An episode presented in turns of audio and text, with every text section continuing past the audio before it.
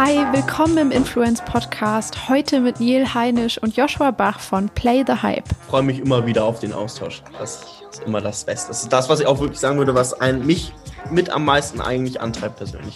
Austausch mit anderen. Ich weiß nicht, ob ihr schon bei Clubhouse reingeschaut habt. Wenn nicht, gar kein Problem. Ich möchte euch sogar eher beglückwünschen, glaube ich. Ich habe ähm, unfassbar viel Zeit auf dieser App verbracht und ihr, äh, falls ihr es nicht getan habt, habt noch ein Leben und eure Hirnsynapsen sind nicht verbrannt äh, von all den Talks, denen ihr gleichzeitig zuhören wolltet.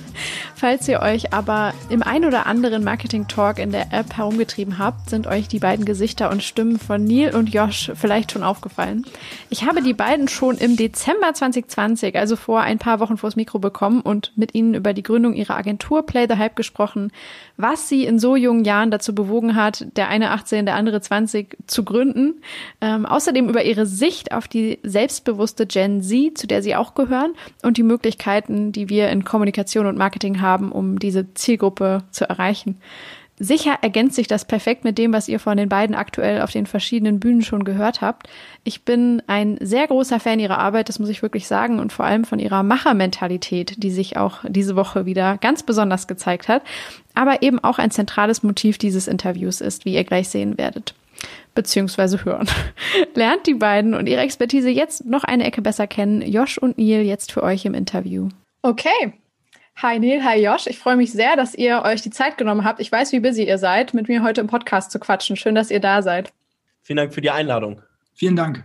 Ich würde jetzt gerne einmal der Reihe nach euch beide kurz ein Intro machen lassen, weil es, glaube ich, Leute gibt, die äh, noch nicht genau wissen, wer ihr seid, was ihr so macht. Und ihr habt da, glaube ich, selbst in wenigen Sätzen sehr viel Interessantes zu sagen. Deshalb vielleicht äh, mit dir, Neil, einmal angefangen. Ganz, ganz kurz, wo können die Leute dich einsortieren? Wer bist du und was machst du? Ja, ähm, ich bin Neil. Wir haben letztes Jahr angefangen mit Play the Hype, andere Agenturen und Unternehmen zu beraten, wenn es darum ging, junge Zielgruppen zu erreichen. Ähm, sind jetzt mittlerweile zehn Leute und ähm, sitzen in Hamburg, Joshua in Bonn. Und ja, stimmt, nebenbei mache ich auch noch mein Abitur. Ja, ähm, ich bin Joshua, äh, 20 Jahre alt. Ich habe letztes Jahr mein Abitur, mein Abibak äh, in Bonn gemacht und bin jetzt gerade dabei, Management an der ECP Europe zu studieren. Eigentlich sollte ich gerade in Paris sein, aber ich bin äh, Corona-bedingt in Bonn und genau, Neil habe ich letztes Jahr über LinkedIn kennengelernt. Und jetzt bist du auch Teil von Play the Hype, oder? Richtig, ja genau. Wir haben jetzt äh, im September gegründet. Offiziell ich als Geschäftsführer, weil Neil noch nicht 18 war. Ja, unsere ersten drei Monate liefen sehr, sehr gut. Äh, wir sind sehr happy mit den Kunden, die wir bisher haben konnten. Und genau, ich glaube, jetzt gegen Ende des Jahres rückblickend einfach sehr zufrieden. Ja. Aber Neil, du hast doch dieses Jahr noch Geburtstag, oder? Oder hattest du schon? Bist du jetzt 18? Ja, ich habe einen Tag vor Silvester. Okay, gut, dann müssen wir noch nicht gratulieren, aber hey, dann bist du ja fast da. Hey, sehr gut. Ähm, ja, ihr habt eben schon erzählt, ihr seid äh, in Schule bzw. Studium, habt heute noch Vor-Abi-Klausuren und Uni-Klausuren geschrieben. Das äh, stelle ich mir als sehr herausfordernd vor, wenn man parallel dazu noch ein Unternehmen gründet, gerade auch äh, in dieser sehr schnelllebigen Marketingwelt. Ähm, ich fände es interessant, mal von euch beiden jeweils zu hören. Vielleicht sind es ja auch unterschiedliche Wege, die ihr da gegangen seid. Wie seid ihr überhaupt darauf gekommen, so früh schon was zu gründen, in die Arbeitswelt zu starten, wo ja nun mal wirklich andere, auch eure Altersgenossen, ganz, ganz andere Wege erstmal einschlagen würden oder Dinge ähm, vorhaben in ihrem Leben? Warum so früh schon der Einstieg? Ähm, vielleicht, Josh, fängst du mal damit an, weil du hast ja auch äh, schon andere Sachen vorher gemacht, vor Play the Hype. Ja, total gerne. Ähm, also ich glaube, bei Neil und mir muss man natürlich auch sagen, dass wir von unseren Eltern auch sehr geprägt worden sind und wir auch bis in die Richtung geleitet worden sind. Ähm, aber ich glaube, dass ich jetzt so früh angefangen habe zu gründen, sind eigentlich so verschiedene, sind verschiedene Aspekte gewesen. Also einerseits habe ich schon in der Oberstufe angefangen, an Businesswettbewerben teilzunehmen von der BCG, äh, wo du im Endeffekt eine Unternehmensberatung simulieren solltest und Unternehmen ja genau unter die Lupe nehmen solltest ähm, ich fand das immer super abwechslungsreich. Man konnte sich viele Unternehmen anschauen und ähm, hat auch viel Kreativität gefordert, vor allem was auch so Lösungs, äh, Lösungswege äh, angeht. Und im Endeffekt machen wir bei einer Agentur nicht groß was anderes. Ähm, Kunden kommen ein, auf einen zu mit einem Problem und man löst es.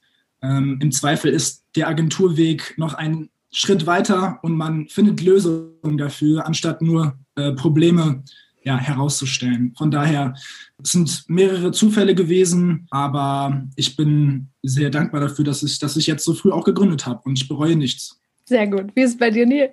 Ja, würde ich genauso aufnehmen. Ähm, ich bin da auch, kann man sagen, so ein bisschen reingestolpert, auch durch meine Eltern. Ähm, wir haben am Anfang, ich habe angefangen, hat es glaube ich damit, dass ich schon in der dritten Klasse meinen besten, meinen besten Freund damals an die Hand genommen habe und gesagt habe, hey, komm, lass doch vor der Drogerie Taschentücher und ähm, Streichhölzer verkaufen. Ähm, einfach nur, weil das war auch eine gute Mischung. Das war ein blonder Junge mit Locken und dann komme ich mit meinen, meinen farbigen Locken und das war dann halt immer eine gute Mischung. Da haben Leute uns natürlich auch die Streichhölzer aus den Händen ähm, gerissen damals. Das war wirklich ähm, nice und da haben wir, kam es zum anderen, haben wir Handys repariert, haben diese weiterverkauft, haben dann mit 14 auch bei einem Wettbewerb teilgenommen ähm, das erste Mal und haben auch einen Businessplan geschrieben, haben dann sogar beim zweiten Anlauf auch ähm, da das gewonnen. Dann kam halt immer eins zum anderen, bis wir letztendlich auch angefangen haben, damals beim Blockchain-Hype andere Blockchain-Projekte zu betreuen fürs Community-Management, haben dann gemerkt, okay, das fordert uns nicht so, weil wir halt nicht individuelle Lösungen finden müssen. Und so kamen wir dann auch ähm, sehr schnell in die ist klassische Marketing, weil dort immer wieder diese Problemlösung kam. Ne? Also wir haben ein Problem und dafür finden wir eine Lösung. Das, was Joshua auch schon gesagt hatte. Und das ist halt quasi immer wieder ein neues Startup. Und das ist das, was mir so viel Spaß macht, dass wir für jeden Kunden wir dieselbe Journey haben. Hey, Problem, Lösung finden, umsetzen. Und das ist das, was mir so Spaß macht. So wird's nicht langweilig und wir haben jeden Tag andere Probleme und jeden Tag ähm, ein neues Abenteuer. Ja, finde ich cool, dass ihr das beide so, so ähnlich beschreibt, dann eigentlich auch diesen inneren Antrieb schon sehr früh hattet. Natürlich dann finde ich auch spannend, dass ihr beide sagt, ja klar, wurden wir aus dem Elternhaus ein bisschen auch irgendwie vorgeprägt oder so ein bisschen auch dahin gebracht und hin unterstützt, was ja schon mal äh, sehr cool ist, auch als, als Starthilfe oder um das alles schon früh anzustupsen. Und ihr seht im Marketing, das finde ich total charmant, vor allem halt so eine Art äh, Weg, Probleme zu lösen. Äh, ist das so auch wirklich das, was euch dann dahin gebracht hat? Weil ihr hättet ja dann auch komplett andere Dinge entwickeln können. Ihr hättet ja auch irgendwas bauen, entwickeln, produzieren, programmieren können oder so. Aber am Ende ist es doch Marketing und Kommunikation. Ähm, Josh, warum glaubst du, ist es das? Ist es nur das Problemlösen oder noch was anderes?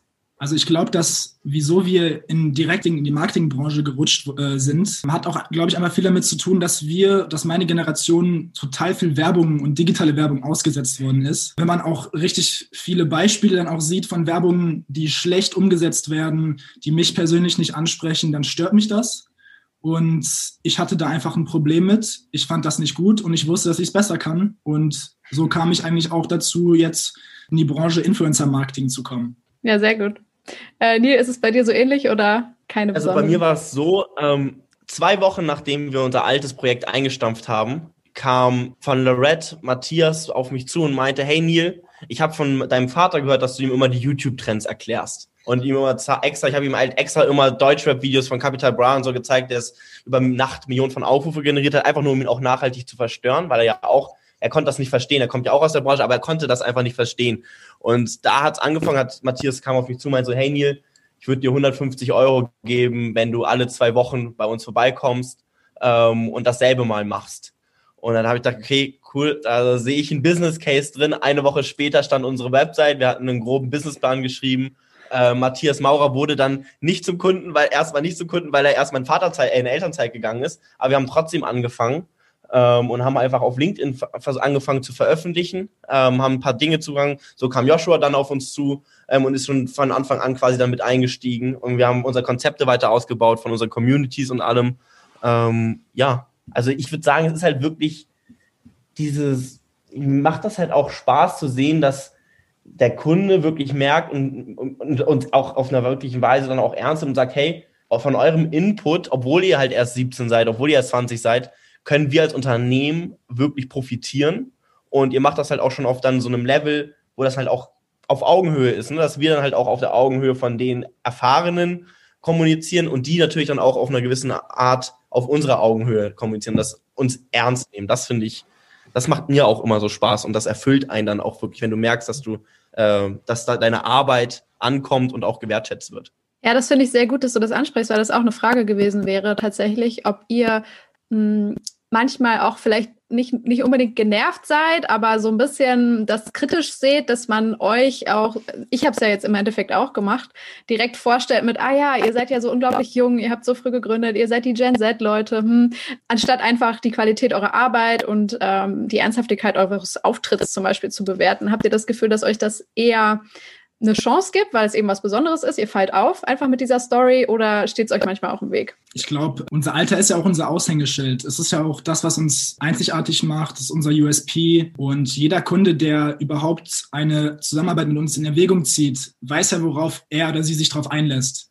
wir kriegen genug Respekt, äh, wenn Kunden mit uns kommunizieren. Es ist wirklich, wie Neil sagt, auf Augenhöhe und man wird total ernst genommen. Mm, und das finde ich super schön. Man wird direkt aufgenommen und ja, ich bin sehr, sehr froh. Kann ich nur so aufnehmen. Also ich bin immer wieder ähm, überrascht, wirklich überrascht, weil das ich es nicht als selbstverständlich ansehe, ähm, dass man so respektvoll dann auch mit äh, 17-Jährigen umgeht. Also die in der Werbung, weil natürlich kann ich mir dann auch gut vorstellen, dass sich manche denken, hey, das sind irgendwelche 17-Jährige, die jetzt denken, sie hätten die Weisheit mit Löffeln gefressen. Ähm, was wir definitiv nicht denken. Wir haben jetzt extra auch angefangen, einen Beirat aufzumachen, weil wir halt einfach so viele Punkte haben, wo wir noch nicht weiter wissen.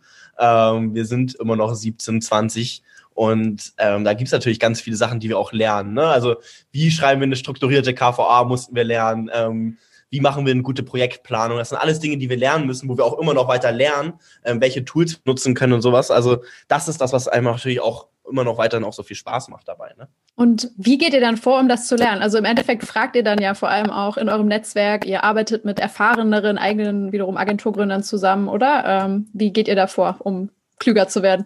Also das natürlich, wenn wir Fragen haben, fragen wir. Ähm, das ist so die Geschichte, aber halt auch manchmal Learning by Doing und wirklich mal hinfallen ne? oder gegen die Wand laufen. Das ist auch wirklich ein starker Lernprozess für uns. Wir merken auch, dass wir unter Druck mit am besten arbeiten. Das heißt, wenn wir merken, okay, vielleicht haben wir da jetzt ähm, die Deadlines ein bisschen falsch eingezogen und müssen jetzt da wirklich nochmal reinhasseln, ähm, dass wir da auch wirklich gute Arbeit leisten. Also das ist alles so ein, ich glaube, es kommt uns einfach und es kommt einem, es ist wie ein Schwamm, man saugt das einfach auf. Also jeden Schritt, den man geht, ähm, saugt man auf. Ist ja auch, ist ja auch viel Learning by Doing einfach, ne? Und das, das funktioniert muss man einfach sagen, ich muss jetzt nicht unbedingt, auch wenn ich es jetzt gerade tue, drei Jahre studiert haben, um zu wissen, was KPIs sind oder wie man eine Marketingstrategie richtig angeht, äh, sondern das kann man auch einfach lernen, indem man sich ne, mit Case Studies umgibt, guckt, was machen die anderen Leute aktuell in der Branche und so lernen wir einfach. Wir, wir machen einerseits das, was sich für uns natürlich anfühlt und andererseits gucken wir einfach, was so passiert. Also wir lassen uns immer drauf ein und wenn wir irgendwas nicht verstehen, haben wir sonst noch ein Advisory Board, also ein Beirat, auf dem wir uns immer, äh, an dem wir uns immer wenden können, äh, von erfahrenen Unternehmern. Und ja, so wird auch mal vielleicht irgendwann, wenn wir dieses Argument haben, dass wir zu jung sind, ja, da, dadurch auch einfach ausgehebelt. Ne? Wir ja. kriegen die Unterstützung von erfahrenen Unternehmern, von erfahrenen Business-Leuten. Äh, und wir wissen uns da dieser Ressource auch zu, zu bedienen. Ja, was natürlich nochmal Vertrauen schafft, auch bei anderen Unternehmen dann, ne? Sehr, sehr klug. Ähm, ja, ich glaube, dass ihr natürlich auch den Vorteil habt, dass es heutzutage für uns alle natürlich, aber für euch in besonderem Maße, wenn ihr noch so, so ganz frisch reinstartet, äh, nach wenigen Jahren, so einfach ist, an kostenloses Wissen zu kommen. Also sich weiterzubilden über, über YouTube, über das Internet, so gerade was äh, Social Media Marketing Strategien angeht. Ähm, es sind ja noch nicht super viele Leute irgendwie weiter als ihr, weil wie man TikTok richtig bewirbt, wer hätte das vor anderthalb Jahren schon so beantworten können, diese Frage. Also da startet ihr quasi jetzt nicht mit einem Nachteil auf diesem Spielfeld, sondern sogar vielleicht mit äh, einigen Metern weiter vorne, weil ihr näher an den Zielgruppen seid. Ja, deswegen haben wir auch gezielt ähm, auch damit gesagt, hey komm, wir verstehen vielleicht diese Plattform ein bisschen eher als jetzt klassische Agenturen, weil wir halt eben auch immer diesen Spruch, wir haben unsere Sucht zum Businessmodell gemacht. ja. ähm, wir sind mit den Plattformen groß geworden, ähm, wir nutzen die everyday und ähm, sprechen die Sprache der Communities. Das war natürlich am Anfang so auch ein bisschen der Funnel, womit wir argumentiert sind, äh, womit wir argumentiert haben und halt auch eben Sales. Ähm, Sales-Gespräche geführt haben, was halt auch funktioniert hat. Ähm, waren wir auch überrascht, wie gut das auch funktioniert und was für Brands wir damit auch ansprechen können letztendlich. Ähm, auch wenn wir beispielsweise nicht einmal in unserer Geschichte, das ist auch wirklich etwas, ähm, wo ich immer wieder überrascht bin, dass das auch, am Anfang war ich da gar nicht überrascht, also am Anfang war ich wirklich überrascht von den Reaktionen, als wir das gesagt haben, so, dass wir nie irgendwie auf Leute zugegangen sind und gesagt haben, hey, willst du unseren Service irgendwie in Kauf, äh, in Kauf nehmen oder irgendwie solche Sachen, sondern dass das wirklich alles so dadurch kam, dass wir selber, wie du auch schon gesagt hast, unser Wissen umsonst zur Verfügung gestellt haben, die Leute gesehen haben, oh, ähm, diese Teams verstehen, wovon sie sprechen ähm, und verstehen halt wirklich, was sie machen und haben da irgendwie schon gewisse Insights drin. Lass uns doch mal mit denen sprechen. Und so kam das halt alles. Und ich glaube, das ist dieses Wissen auch umsonst zur Verfügung stellen und auch das, also das auch zu nutzen. Ne? Also wir nutzen ja auch nur Daten, die wir umsonst bekommen. Wir geben für unsere Daten, die, wenn wir Umfragen machen oder solche Sachen, geben wir auch nichts raus. Ne? Also das ist, glaube ich, schon etwas, was auch so ein bisschen in der Gen Z ähm, groß geschrieben wird. Also Wissen teilen und auch Wissen dann eben selber aufsaugen.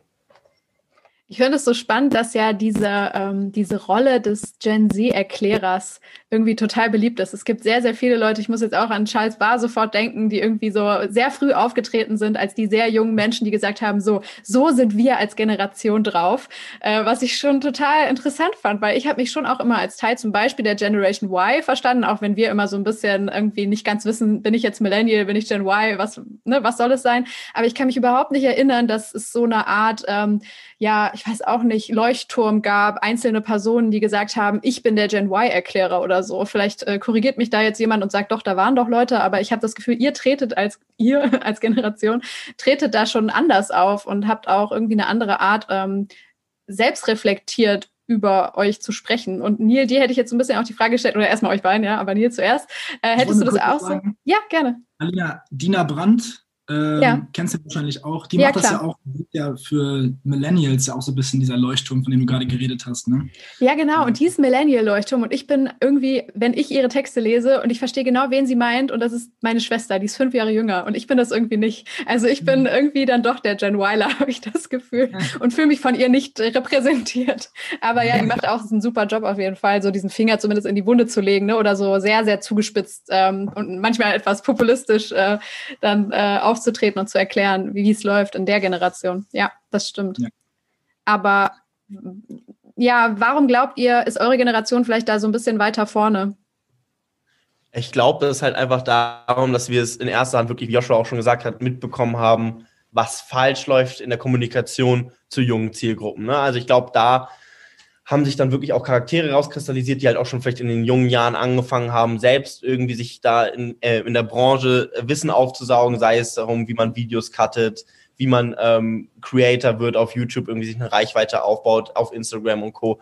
Dieses Wissen halt genommen hat und gemerkt hat, okay, da ist definitiv ähm, ein Need dafür, dass die klassische Werbebranche mehr Insights zu Gen Z bekommt ähm, und klar haben auch Charaktere wie Charles uns auch so ein bisschen den Weg geebnet, auch dass wir, ähm, dass man mit jungen Leuten mehr in Gespräch kommt. Es ist auch wirklich äh, Charles, Urs und allgemein die Kollegen bei Project, sie sind ähm, Kollegen, die wir auch sehr wertschätzen und auch deren Arbeit, ähm, was wir cool finden. Und das ist natürlich auch äh, wir sind auch mit Austausch mit denen. Ne? Das ist ja so, es ist ja nicht, dass wir da jetzt auch irgendwie uns mit den anderen Gen Z-Erklärern oder Übersetzern irgendwie großer Konkurrenz sehen, ähm, wir haben halt auch andere verschiedene Ansätze, wie wir an Sachen rangehen. Also das ist ja auch alles so ein bisschen, wo wir dann auch, glaube ich, unsere ähm, jeweiligen Bereiche uns gesucht haben. Aber ähm, ja, das, ich glaube, das ist so ein bisschen daher kommt das auch.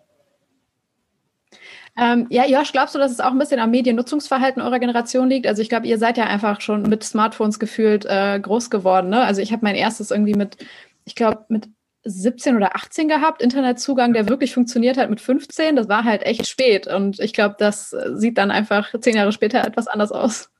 Nee, ich meine ich, ich mein auch, also ne, seitdem ich denken kann eigentlich oder seitdem ich mich überhaupt daran erinnern kann, weiß ich, dass ich irgendwann mal ein Smartphone in der Hand hatte. Also 2007, ich weiß noch ganz genau, da ist das iPhone, das erste, die erste Generation des iPhones ähm, gedroppt worden und mein Vater hat sich das auch direkt geholt. Ich habe mich direkt verliebt in das Smartphone und seitdem hatte, ne, hatten wir bei uns im Haushalt auch einfach ein Smartphone. Das heißt, ne, unsere Generation ist auch einfach wirklich die erste Generation gewesen, die komplett mit Smartphones aufgewachsen ist, zumindest seitdem man sich dran erinnern kann.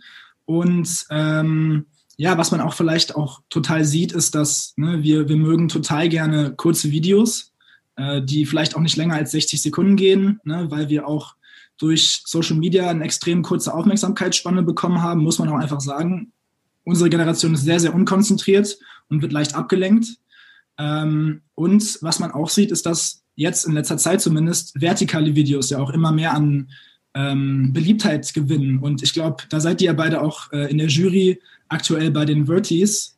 Ähm, und ich glaube, das könnt ihr auch bezeugen, dass das ja gerade ein Riesenthema ist. Und TikTok ist gerade so die erste Plattform, die wirklich wahrgenommen hat, ähm, ja, dass die Zukunft vielleicht doch in vertikalem Video liegt. Ähm, genau. Und ich meine, was vielleicht noch unser Mediennutzungsverhalten kennzeichnet, ist vielleicht bei TikTok zumindest, wir mögen es total gerne, lange auf TikTok zu sein. So die Wahrscheinlichkeit, dass du ähm, TikTok über 60 Minuten am Tag nutzt, ist sehr, sehr hoch. Und äh, im Durchschnitt wird auch TikTok, ich glaube, elf bis zwölf Mal am Tag geöffnet von uns. Ähm, das heißt, die App macht total süchtig. Wir sind total süchtig nach Social Media. Äh, und da fühlen wir uns auch einfach am wohlsten. Muss man einfach sagen. Es ist vielleicht in einer, einerseits ein bisschen traurig, aber andererseits ist es auch einfach die Realität. Ähm, ja, wir leben online, muss man einfach sagen. Ähm, was ich interessant fand, war ein Insight, den ich dieses Jahr gesammelt habe äh, von, ja, ich glaube, jemandem, der war 18, 19, der mir mal eröffnet hat, er und sehr, sehr viele seiner Mitschüler haben auch gar keinen Zugriff mehr unbedingt auf einen Desktop, also auf einen normalen Laptop oder so. Die haben alle nur noch Smartphones, die Eltern auch. Und was zum Beispiel im Bewerbungsprozess, wenn du dich auf dem Ausbildungsplatz bewirbst, manchmal auch ein Problem sein kann, wenn diese komischen Online-Portale, wo du dann deine Bewerbungsunterlagen hochladen musst, irgendwie Word-Dokumente, irgendwie gar nicht darauf ausgerichtet sind und die sich dann erstmal fragen, okay, naja, ich tippe das jetzt halt hier auf meinem Notiz, äh, in meiner Notiz-App auf dem Smartphone und irgendwie gar nicht darauf vorbereitet sind auf diese Welt. Ähm, mhm. Ja, das ist eine, ja eine ganz andere Art auch, äh, glaube ich, sich und seine ähm, Daten zu managen. Ich bin auch total gespannt, wie das dann bei der Generation Alpha wird. Ne, die Leute, die jetzt ab 2011 geboren sind, für die ist es nochmal ganz, ganz anders. Ähm, wie die da jetzt mit, mit solchen mit, sagen wir mal, der, dem Thema Desktop oder Laptops umgehen, weil für die ist das wahrscheinlich auch erstmal eher etwas Fremdes, weil die ja auch mit Smartphones eher aufwachsen. Ähm, von daher, Neil, dein kleiner Bruder ist doch auch äh, Generation Alpha, oder? Also, mein kleiner Bruder ähm, merke ich das ja aus erster Hand immer. Also, der ist relativ fit, was alle möglichen Screen-Sizes angeht. Bin ich auch immer wieder überrascht. Also, der hat, wenn man ihm einmal ein Smartphone in die Hand gibt, kann er sofort Fotos machen äh, weiß, wie er auf YouTube kommt und weiß, wie er dann auch auf YouTube schon zu seinen, äh, zu seinen Serien kommt, die er gern gucken möchte. Da bin ich immer wieder geflasht, weil ich damals mit zwölf fast verzweifelt bin. Ähm, ich weiß nicht, ob das zwölf war oder ich glaube eher so acht, neun, die neuen Folgen Barberpapa auf YouTube damals zu finden, was auch schon relativ früh war. Ich wusste dann nur die englischen Worte Episode 2, ähm, so das war solche Sachen. Also ich erinnere, habe dann nur neulich auch drüber nachgedacht, ähm, wie das eigentlich da jetzt sich schon unterscheidet eigentlich als ich in dem Alter. Da habe ich Disney Channel geguckt und das war dann damals auch schon so das neue, krasse, moderne Medium, dass wir Disney Channel in Deutschland hatten. Stimmt. Ja, ähm, Neil, was glaubst du denn? Ich weiß, dass ihr euch auch ganz, ganz viel ähm, tatsächlich durch Umfragen und so versucht, äh, noch ein tiefer gehendes Bild von eurer Generation zu machen, vor allem was die Generation als Konsumenten und auch Werberezipienten angeht. Kannst du uns da vielleicht mal so ein bisschen so ein Bild zeichnen? So wie ist, wenn man das überhaupt so allgemein sagen kann, der Gen Z Konsument oder der, der ähm, werbeaufnehmende Mensch so gestrickt? Ja. Wir sind da ähm, gerade auch dran, ähm, so viel Daten zu erheben, dass wir quasi unser eigenes Gen Z-Sinus-Modell ähm, vorstellen, weil wir nicht mehr glauben, dass wir damit Humanin, äh, ich kann die Worte auch nicht, weil mich die halt einfach auch diese Namensgebung ein bisschen verwirrt hatte, ähm, wie man dazu kam. Also, dass wir da gucken, dass, weil das sehen wir hier ganz anders. Ne? Wir haben Menschen, mhm. die ähm, wir haben in unserer Generation beispielsweise Konsumenten, die sich nur darüber identifizieren, was deren politische Meinung ist. Das haben wir erst gesehen ähm, die letzten Jahre, wenn es darum ging, allgemein LGBTQ-Rights zu vertreten. Jetzt mit Black Lives Matter, das sind nur ein paar Beispiele ähm, die sich wirklich als deren Charaktereigenschaft es sehen, sich für diese politische Meinung einzusetzen. Wir haben andere Leute, die total auf einmal, die total gut in der Schule sind, aber trotzdem nebenbei noch ein richtig exzessives Party- und Konsumverhalten haben, was man eigentlich sonst klassisch gar nicht so eingeschätzt hätte. Die Leute, die damals sich viel auf die Schule konzentriert haben, dann eigentlich privat eher irgendwie abschweifen ne? und solche Geschichten. Also ich sehe da schon definitiv für uns diesen Datenbedarf. Wir würden jetzt auch, das ist auch immer eine Devise, die haben wir uns von Anfang an gesagt, das haben wir auch vielleicht durch unseren Community-Background, äh, den wir hatten. Wir würden uns niemals einfach so hinstellen und würden sagen, hey, wir wissen, wie unsere gesamte Generation tickt. Das ist nie etwas, was wir machen würden, sondern wir sagen, hey, wir stehen hier, haben zusätzlich unsere Daten im Hintergrund, die wir halt sammeln jetzt von mittlerweile über 180.000 Jugendlichen, ähm, wo wir die Communities anzapfen, um da ähm, regelmäßige Reports zu erfragen, deren zu gucken, hey, was teilen sie mit ihren Freunden und Co. Also das sind alles so Dinge, wo wir wirklich auch gerade nochmal sehr stark auch gucken, hey, wie können wir daraus Produkte entwickeln? Ne? Also so, sei es sowas wie, wir haben für nächstes Jahr angesetzt, dass wir unser eigenes Trendradar launchen, was wir anbieten für Agenturen zum Beispiel, dass wir das gar nicht mehr individuell über Beratungsstunden machen und solche Sachen, weil wir halt wirklich extremen Daten-Overload haben und gar nicht wissen, was wir alles damit machen können. Dann ist es aber schon euer Ziel, so diese Generation weiterhin als so, ich sag mal, den, äh, den Gegenstand eurer Arbeit so ein bisschen mitzutragen und das zu eurem USP weiterhin zu machen, oder? Ja, definitiv. Also das ist ähm, etwas, wo wir halt einfach merken, okay, da wenn es darum geht, junge Zielgruppen zu erreichen. Wir sagen aber jetzt schon, hey, wir machen bis 30 Jahren, dass wir da sagen, hey, da sind wir wirklich fit und können coole Kampagnen entwickeln und coole Konzepte. Ähm, wenn es darum ging, darüber hinaus, wir sagen auch von, aus, von uns aus, Plattformen, die wir abgreifen, sind Snapchat, YouTube, Instagram, Twitch, aber etwas, wo wir sagen, hey, da haben wir einfach kein Knowledge drüber, ist Facebook. Also wir sagen von Anfang an, Facebook ist keine Plattform, wo wir jetzt sagen, hey, da haben wir, äh, das ist die Plattform, die wir nutzen für uns, auch wenn wir natürlich Kampagnen dafür entwickeln könnten, aber wir würden jetzt das nie als unser Steckenpferd sehen, sondern wir sehen unser Steckenpferd wirklich in Plattformen wie TikTok, Instagram, wo halt eben Zielgruppen ganz klar 12 bis 25, 30 Jahren ihr hauptsächlich Konsumverhalten haben. Ne? Das heißt, ihr werdet dann tendenziell ja auch mit den altern sozusagen. Ne? Also ihr werdet euch dann nicht irgendwann auf einmal so auf die äh, Generation Alpha oder Beta konzentrieren, sondern mit denen euch weiterentwickeln, wo ihr jetzt steht. Ja, das definitiv. Wir werden vielleicht weiterhin auch gucken, dass wir ähm, unser meinen kleinen Bruder mit ins, mit ins Office nehmen, mit ins Geschäft reinziehen oder keine Ahnung, so dass wir immer noch jung bleiben. Ähm, da haben wir auch schon verschiedene Modelle für uns gefunden, wie wir das auch irgendwie bei uns intern bewahren können. Aber wir wollen uns wirklich darauf fokussieren, jetzt erstmal die nächsten Jahre, sei es jetzt wirklich die nächsten fünf Jahre, uns auf das Thema Gen Z zu konzentrieren, weil vor allen Dingen in den nächsten fünf Jahren extrem viel Spannendes mit unserer Generation passieren wird. Die meisten Leute holen sich ihre ersten Leasingverträge, die meisten Bausparpläne kommen an. Altersvorsorge wird vielleicht auch schon mal Thema, wenn man jetzt auch auf die Rentenentwicklung guckt und solche Sachen. Ne? Also es gibt total viel, was jetzt gerade ähm, mit unserer Generation passieren wird und vor allen Dingen, womit wir uns jetzt Gedanken machen müssen und wo wir allgemein für uns viel zu groß, allgemein, wenn wir jetzt einen viel zu großen Markt sehen, was wir alles abdecken könnten. Ne? Also, dass wir da uns jetzt aber wirklich erstmal unseren Fokus finden. Ja unsere Generation macht ja jetzt auch schon 2020, ich glaube, mehr als 40 Prozent der, äh, der insgesamten weltweiten Kaufkraft aus. Ne? Also wir haben schon eine immense Kaufkraft. Äh, hinter uns steckt wirklich sehr, sehr viel Geld mittlerweile. Und jetzt die Frage, wohin damit? Und die Brands, die Unternehmen, die jetzt unsere Generation für sich gewinnen, werden davon auch profitieren. Und ich glaube, viele unterschätzen einfach, wie viele Leute einfach zu unserer Generation gehören und was für einen großen Teil wir eigentlich in der Wirtschaft mittlerweile ausmachen.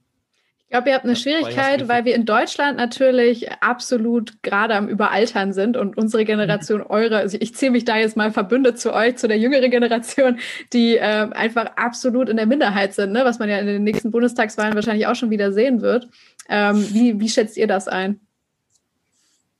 Ja, wir sind ähm, zahlengerecht noch in der Minderheit aber unsere, man kann man sagen, wir sind ja im Influence Podcast, äh, unsere Influence ist ja viel größer, weil früher war es ja nicht so, dass man ähm, seine Kinder gefragt hat, welchen Mobilfunkanbieter soll ich eigentlich wählen oder was sind gerade Produkte, die Trend sind oder welche, ähm, welche Rezepte würdest du gerade empfehlen. Das ist ja ein ganz anderen Switch, dadurch, dass die Eltern und auch ältere Generationen viel mehr einschätzen, dass Junge da viel fitter sind in dem Thema ähm, ist es ja so, dass die Influence oder die, die, den Einfluss, den halt einfach junge Menschen im ha Haushalt allgemein haben, viel größer ist.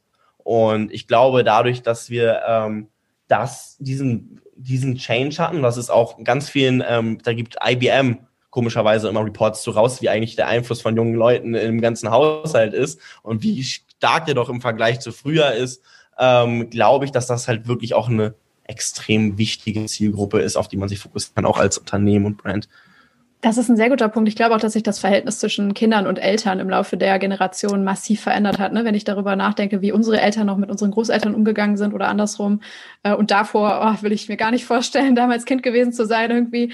Ähm, da haben wir, glaube ich, schon irgendwie ein sehr ähm, gutes Verhältnis auf Augenhöhe zu unseren Eltern. Ne? Ich weiß nicht, wie ihr das empfindet, ist bestimmt auch bei jedem anders, aber durch die Bank weg zieht sich das, glaube ich, schon durch, dass äh, da auf den gegenseitigen Rat und Input wirklich gehört wird. Ich glaube, dass das ähm, definitiv so ist, dass ihr für eure Biografie einfach die, die massivsten Einschnitte von allen anderen Gruppen tragen werdet. Das ist so. Ich sehe das bei meiner Schwester jetzt, die wäre jetzt eigentlich ins Ausland gegangen halt. Ähm, die wird es wahrscheinlich jetzt tatsächlich trotzdem schaffen, nach Thailand zu gehen. Die muss sich dann da in Quarantäne begeben, aber ähm, mhm. macht das jetzt einfach, weil sie da jetzt auch einfach so quasi so, ich will es durchziehen, ne? Und sie hat jetzt das Visum gerade gestern bekommen und so. Da ähm, das kann ich dann auch verstehen. Auch der Start in den Job, das wird ja auch massiv beeinträchtigt sein, dadurch, dass wir wahrscheinlich in die größte Krise seit äh, vielen Jahrzehnten laufen. Was man auch sagen muss, für die Leute, die jetzt auch anfangen zu studieren, es ist ja natürlich auch echt ärgerlich für die, dass die im ersten Jahr das alles online machen müssen. Ja. Weil ich meine, so das Studium, das ist ja nicht nur, das ist ja nicht nur die Tatsache, dass du etwas lernst, sondern es ist ja die Gesamterfahrung, die du da hast. Und Richtig. das war ja auch der Grund, wieso ich überhaupt noch studieren wollte. Ich will ja auch eigentlich nur studieren, weil ich diese Lebenserfahrung machen möchte vom Studium. Ist ja auch eine coole Zeit im Leben. Wird mir wahrscheinlich auch jeder hier zustimmen. Ähm, aber ja, ne, dass dann natürlich, dass eine gewisse Begeisterungsfähigkeit dann auch einfach nicht da ist, wenn, wenn ein Studien, ne, wenn du jetzt Jura anfängst, was eigentlich ein extrem trockener Studiengang ist, äh, ist natürlich dann klar, dass dann Leute teilweise auch abspringen früh. Ich habe da viele Freunde mittlerweile, die jetzt schon zwei, dreimal abgesprungen sind von ihrer eigentlichen Studienwahl, unter anderem auch, weil sie online anfangen mussten. Also von daher äh, ist schon, es hat schon Einfluss auf uns, muss man einfach sagen.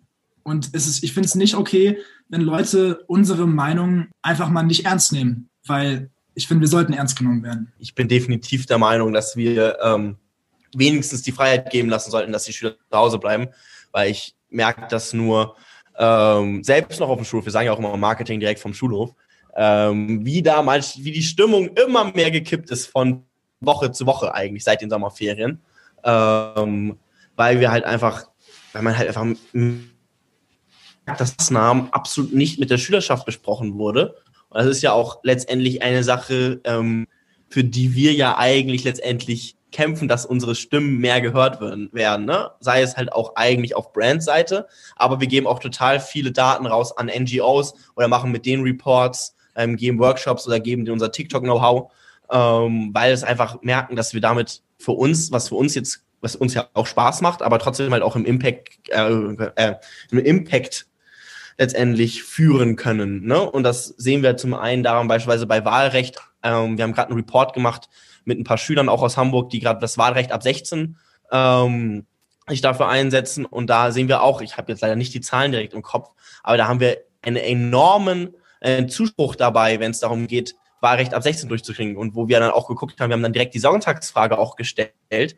Und da sind Parteien wie die CDU komplett hinten hergefallen. Und die müssen da wirklich überhaupt kämpfen, über, um, die, äh, um über die 10 Prozent zu kommen. Also ähm, da sehen wir definitiv einen Shift. Und vor allem, wenn es darum geht, für die Schülerschaft was zu entscheiden und dann entscheidet das so eigentlich die CDU, CSU, die halt bei unseren Reports total schlecht abschneiden, man sich dann manchmal ein bisschen so zu fragen, so, hey, wie ernst werden wir eigentlich genommen oder wie ernst genommen fühlt sich die Schülerschaft?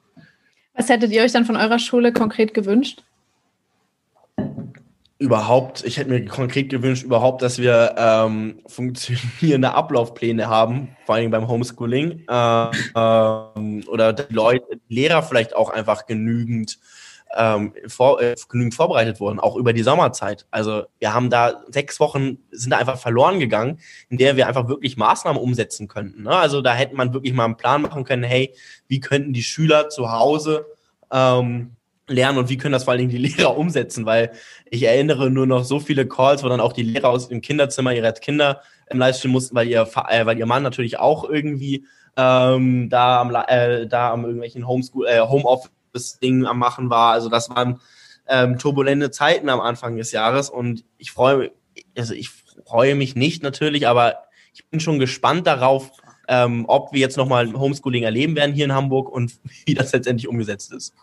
Ich glaube, dass ja das Spannende daran ist, dass jede Schule sich ja auch irgendwie so gefühlt selbst verwaltet mit der jeweiligen Schulbehörde, die da drüber steht und es einfach komplett dezentral alles organisiert ist und es von oben nicht schnell genug runtertropft, so nach dem Motto. Ne? Und äh, die einzelnen Organisationen auch nicht so selbst, ähm, ich sag mal, autark sind, dass sie das irgendwie alles auf die Reihe kriegen. Mm, du hast es eben schon angesprochen, Neil.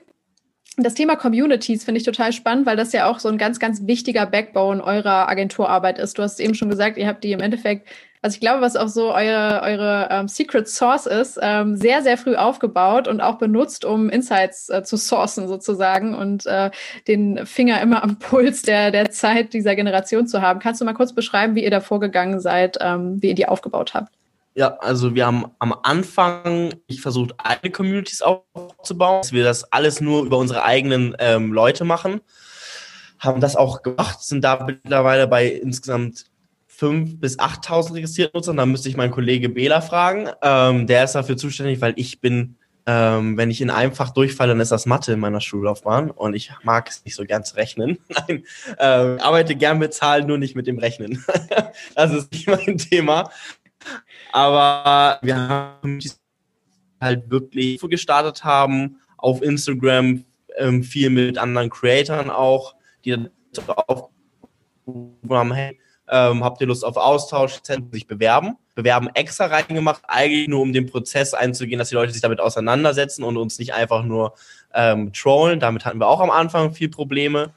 Ähm, und dann haben wir das versucht über Slack zu machen. Da kam da kam nur auch viel zu nischenhaft und dann haben wir gemerkt, okay, was ist das Medium, was alle nutzen? Ähm, um, äh, um Reports zu nennen von ähm, ZDF, wo es, glaube ich, um 98-prozentige ähm, 98 Nutzerschaft ist WhatsApp. Und da haben wir gesagt, okay, wir bauen auf WhatsApp diese Communities auf, sammeln die Bewerbungen, packen die Leute dann rein, haben verschiedene Interessengruppen, haben eine Gruppe, die äh, tauscht sich nur über Deutschrap aus, wir haben Communities, die tauschen sich wirklich über TikTok aus, Instagram, alle möglichen Themenfelder. Das waren unsere eigenen Communities, die wir auch immer noch weiter weiter aufbauen, wo sich Leute beworben haben. Dann haben sich da Community Manager rauskristallisiert, die einfach nur Lust haben, das zu führen, das Gespräch, äh, haben dann aber gemerkt, diese Community Manager, denen wir dann auch Tools an die Hand gegeben haben, wie sie diese Communities regeln, sind auch in ganz vielen anderen Communities. Und haben auch allgemein im Internet gefunden, haben immer mehr Communities gefunden, die auf WhatsApp sind. Weil unsere Generation hat vor allen Dingen jetzt nochmal durch, dank Corona eine Parallelgesellschaft auf WhatsApp gebildet. Und wir zählen da mittlerweile in den Communities, von denen wir Daten ziehen, 180.000 ähm, Jugendliche. Und die Leute wissen, dass wir die Daten ziehen. Die Leute haben Spaß daran, dass wir die Daten rausziehen, weil sie halt einfach merken, hey, ich gebe denen quasi nur so Informationen mit Dingen, die mich gerade interessieren, mit Dingen, die ich gerade mit meinen Freunden teilen, sei es irgendwelche Links. Ich kriege zusätzlich auch von den anderen Leuten, die da Links reinteilen, auch noch frischen Content. Ähm, und das ist halt so eine Gemeinschaft. Und da zusätzlich ist halt einfach Play the Hype da, die dann halt eben das dann auch noch auswerten und halt einfach weitergeben. Anderen beispielsweise Brands, die halt mir dann auch noch irgendwie eine gewisse, äh, die mich dann halt eher hören und Kampagnen machen, die ähm, viel besser auch unterhaltsam sind, weil an Werbung kommen die letztendlich ja nicht vorbei. Man kann ja nicht von heute auf morgen Werbung einfach abschalten. Dann wollen sie lieber auch Werbung haben, die sie ähm, anspricht, einfach cool ist und auf Augenhöhe. Und ich glaube, das ist auch so Gedankengänge, die sie dabei haben. Weil ich muss ehrlich sagen, ich verstehe es auch manchmal nicht, wieso wir so viel Daten umsonst bekommen von denen. Also da haben wir wirklich häufig Gespräche drüber, warum. Ähm, und bei diesen eben, als wir dann auch wirklich gefragt haben und Gespräche sind, genau diese Gedankengänge letztendlich offen gegangen. Und da sehen wir mittlerweile über 180.000 Daten regelmäßig ziehen, wenn es darum geht, große Reports zu machen. Und wenn wir eine Umfrage machen, haben wir am ersten Tag ähm, im Schnitt drei bis 8.000 Teilnehmer an Umfragen. Und das können wir natürlich auch schön kategorisieren mit, ähm, wir wollen nur Antworten haben aus dem Bundesland X, wollen das dann eben statistisch aufarbeiten, dass das halt auch einfach genau ist. Aber da ist halt, wie gesagt, mein Kollege Bela für zuständig, weil ich bin nicht ähm, ich kann gut Zahlen interpretieren, aber ich kann nicht gut Zahlen erheben. Das erinnert mich ein bisschen an äh, das Modell von Epinio, die doch auch mit der Echtzeitumfrage immer jetzt äh, werben, ja. was ich auch ganz cool finde, was für äh, auch andere Agenturen sehr hilfreich sein kann. sehr schön. Hm, was für Daten erhebt ihr denn da, wenn du jetzt sagst, so ihr habt Umfragen, aber ihr habt auch so reguläre Datenerhebung? Was ist das dann zum Beispiel, wo du dich auch wunderst, dass die Leute das so freigebig irgendwie hergeben für Werbezwecke? Dass wir beispielsweise ähm, klar nach den Interessen fragen. Also wir sammeln alles anonymisiert. Ne? Wir sammeln jetzt nicht äh, Nummer X und sowas hat Interesse XY. Ne? Das macht nicht, weil das ist, ähm, finde ich jetzt auch nicht so cool. Und sind wir, glaube ich, auch in Bereichen, in denen wir uns, weiß ich jetzt gar nicht mal rechtlich auch be äh, überhaupt bewegen dürften. Aber was wir halt eben machen, ist, dass wir sagen, hey, teilt eure, teilt in unseren Communities auch den Content, den ihr gerade mit euren Freunden teilt. Also ähm, welche Videos die gerade wirklich ähm, viral gehen und welche, welche mit den Freunden teilen wollen. Ähm, sei es aber auch irgendwie, was wollt ihr euch, was schenkt ihr eigentlich zu euren Freunden, euren Freunden Weihnachten? Und dass wir da halt auch ganz klare Produkttrends so erheben können. Ähm, ich bin immer nur überrascht, dass man das dann auch wirklich teilt, weil ich weiß, weiß jetzt nicht, ob ich das teilen würde. Ähm, aber das freut uns natürlich immer mehr dadurch, dass wir das halt auch wirklich wenn wir so eine Umfrage gestalten, gestalten wir sie nicht mit auch dem Sprech vom eigentlichen klassischen Marktforschung, sondern wir arbeiten ganz gezielt mit Emojis. Wir arbeiten ganz gezielt mit, äh, mit Worten, die wir jetzt auch im privaten Gespräch ähm, führen würden, um halt eben das auch wirklich auf Augenhöhe zu behalten. Und das macht man ja auch, machen wir auch in allen Bereichen, in denen wir arbeiten. Wenn wir Kampagnen machen, Community Management betreiben, achten wir halt wirklich auch darauf, dass wir auf Augenhöhe kommunizieren. Was ja auch vielleicht, glaube ich, ein bisschen lustig ist bei unserer Generation, ist, wir haben ja auch überhaupt kein Problem damit, sag ich mal, jetzt in der WhatsApp oder in der Instagram-Gruppe zu sein, wo wir jetzt niemanden kennen. Ne?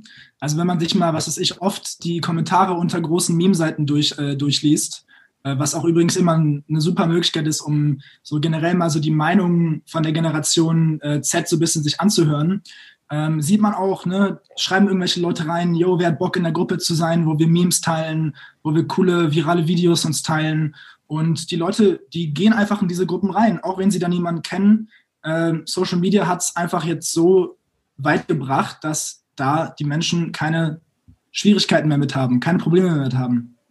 Wir hatten ähm, einen Report, wo äh, das, das ist eine Unterstützung für Joshua Sache. Einen Report, wo jeder Dritte angegeben hat, mindestens ein oder zwei Freunde zu haben, äh, jetzt war Freundinnen zu haben, die sie nur digital kennen. Also wo wir wirklich dann Leute haben, die sich halt eben Online-Kurs geschossen haben und das sind Freundschaften, die sich da wirklich, die tauschen sich täglich aus, aber die haben sich eben, genau, Internet Best Friends, Internet BFF und ähm, die schenken auch, ich habe eine Freundin, die hat von, die hat von ihrem, ich habe eine Freundin, die hat von ihrem besten Internetfreund einfach AirPods zu Weihnachten geschenkt bekommen. Oh Gott. Und ich mir dachte so, ihr habt euch, ja, ihr habt euch nie persönlich gesehen und schenkt euch jetzt schon solche Werte. Ne? Also ähm, das finde ich wirklich überraschend. Eine besondere Verbindung muss da vorherrschen, ja. Sehr schön. Sei es, sei es Joshua und ich, wir haben uns nur über LinkedIn ähm, ja. kennengelernt. Ne? Wir haben uns Stimmt. nie, wir haben uns das erste ja. Mal dann persönlich getroffen in Hamburg, als du ähm, zu unserem Pauli-Spiel hier runtergefahren bist. Und ähm, wir haben uns vorher nur Ich glaube, bis heute, bis heute habe ich vielleicht Neil fünf oder sechs Mal gesehen insgesamt. Das muss, das muss, weißt du, das ist ja auch eigentlich ganz lustig. Ich habe mit ihm eine GmbH zusammen gegründet und ich habe den Jungen nur sechs Mal gesehen. Ja. Ist ja auch schon ja. eigentlich ganz lustig. Also über FaceTime sehen wir uns täglich. Ich wollte gerade sagen, ja, ich meine, Josh, du und ich, wir haben zusammengearbeitet und ich habe dich an deinem ersten und an deinem letzten Tag, glaube ich, physisch gesehen und ja. sonst nur remote, was ja. durch Corona natürlich verstärkt wird. Ja, das ist das neue Normal. Also Joshua, also dass das so sich ausgespielt hat mit Joshua, war ja bei uns ja schon lange vor Corona. Also, ja, ich glaube auch, dass das äh, durch LinkedIn auch nochmal verstärkt wird zusätzlich. Ne? Ich glaube, das geht ganz, ganz vielen geschäftlichen Netzwerken sehr ähnlich. Ähm, aber das ist natürlich nochmal eine ganz besondere Story verbunden mit einer Gründung. das ist nochmal ein anderes Level. Ähm, die Communities haben ja auch bei äh, einer oder eigentlich der äh, erfolgreichsten Kampagne, die dieses Jahr auf den, an den Start gebracht hat, eine sehr große Rolle gespielt. Das finde ich jetzt ganz cool, Josh, wenn du das einmal so ein bisschen einleiten könntest. Ähm, es geht da um Funny Frisch. Ähm, super, super erfolgreich diesen Sommer auf TikTok. Das war so euer erster großer ja, euer großes ja. Ausrufezeichen, würde ich jetzt mal sagen. Vielleicht kannst du kurz beschreiben, wie hat das alles angefangen, dass ihr mit Intersnack zusammengearbeitet habt und diese Kampagne entwickelt habt für die Marke? Das ist eigentlich eine ganz äh, interessante Story, wie Funny Frisch auf uns aufmerksam geworden ist, beziehungsweise wir wissen es bis heute nicht so ganz.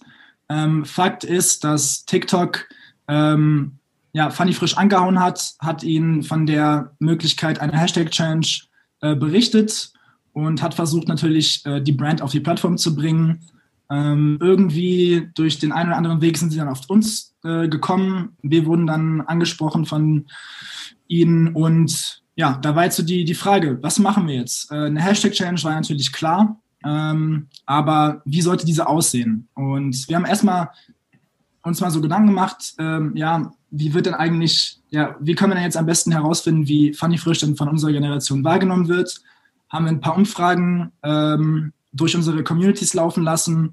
Und es ist schnell klar geworden, Funny Frisch wird oft mit Momenten, die mit Freunden oder Familie äh, ja, assoziiert werden, assoziiert. Also im Endeffekt konnte man sehen, dass, ne, dass Funny Frisch einfach eine totale Lifestyle-Marke war. Ähm, Leute nehmen, haben Funny Frisch Produkte mit, zu, mit zum Ausflug in den Park genommen, zu, ins Schwimmbad, auf einen Ausflug, wenn man hiken geht. Äh, ganz unterschiedliche Use Cases für so ein Funny Frisch Chips. Und ähm, vielleicht nochmal kurz zu Play the Hype. Unser Ansatz bei Play the Hype war ja, dass wir hautnah an den neuen Trends unserer Generation dran sind und diese neuen Trends für Marken nutzbar machen. Und da haben wir auch parallel dazu gesehen, dass dieser Lifestyle-Trend auf TikTok äh, oder dieser, ähm, dieser Vlog-Trend auf TikTok geboren ist. Und ähm, da ist auch nochmal dieses Jahr das Lied Airwaves von Paschanim viral gegangen. Wir haben super viele Videos gesehen, die genau in dem Stil, wie wir sie bei Funny Frisch uns vorstellen würden, äh, gepostet worden sind und ähm, haben dann geguckt, welche Creator haben bei dem Sound am besten performt, welche Creator passen von, vom Fit her am besten zu Funny Frisch und haben so auch unsere Creator ausgewählt. Genau. Ja. Vor allen Dingen ähm, haben wir halt einfach auch gemerkt, dass in dieser Welle von diesen Lifestyle-Vlogs, ne, die man so spricht, also kurze Zusammenschnitte von Momenten, ähm, viele Crow-Songs verwendet wurden. Und Crow vor allen Dingen diesen Sommer ein riesen Comeback hatte dadurch. Ähm, lustigerweise hat er auch ähm, am Start unserer Kampagne ähm, seine neue, äh, sein neues Album veröffentlicht.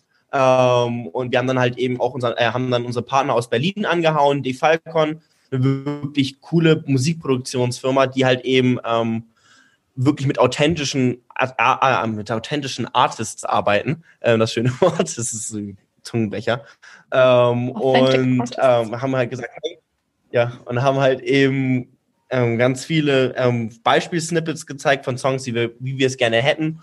Und so kam dann halt eben der Song Es bleibt nice raus, was natürlich auch ähm, total zum Sentiment gepasst hat, da wir gerade in einer Zeit sind, wo wir wirklich mit unseren Freunden wieder im Park sein konnten. Wir durften wieder in Gruppen von bis zu 10 oder 15 Leuten sein, ähm, was natürlich vor allen Dingen viele Jugendliche dann auch wieder bei uns in Hamburg an der Alster und sonst wo ähm, ausgelebt haben. Und da wollten wir halt eben genau dieses diese Trends wieder miteinander kombinieren haben. So kamen wir dann eben zu Hashtag Funny ähm, und haben damit einen wirklich erstaunlichen Case für uns geschaffen. Wir waren selbst komplett von den Resultaten überrascht.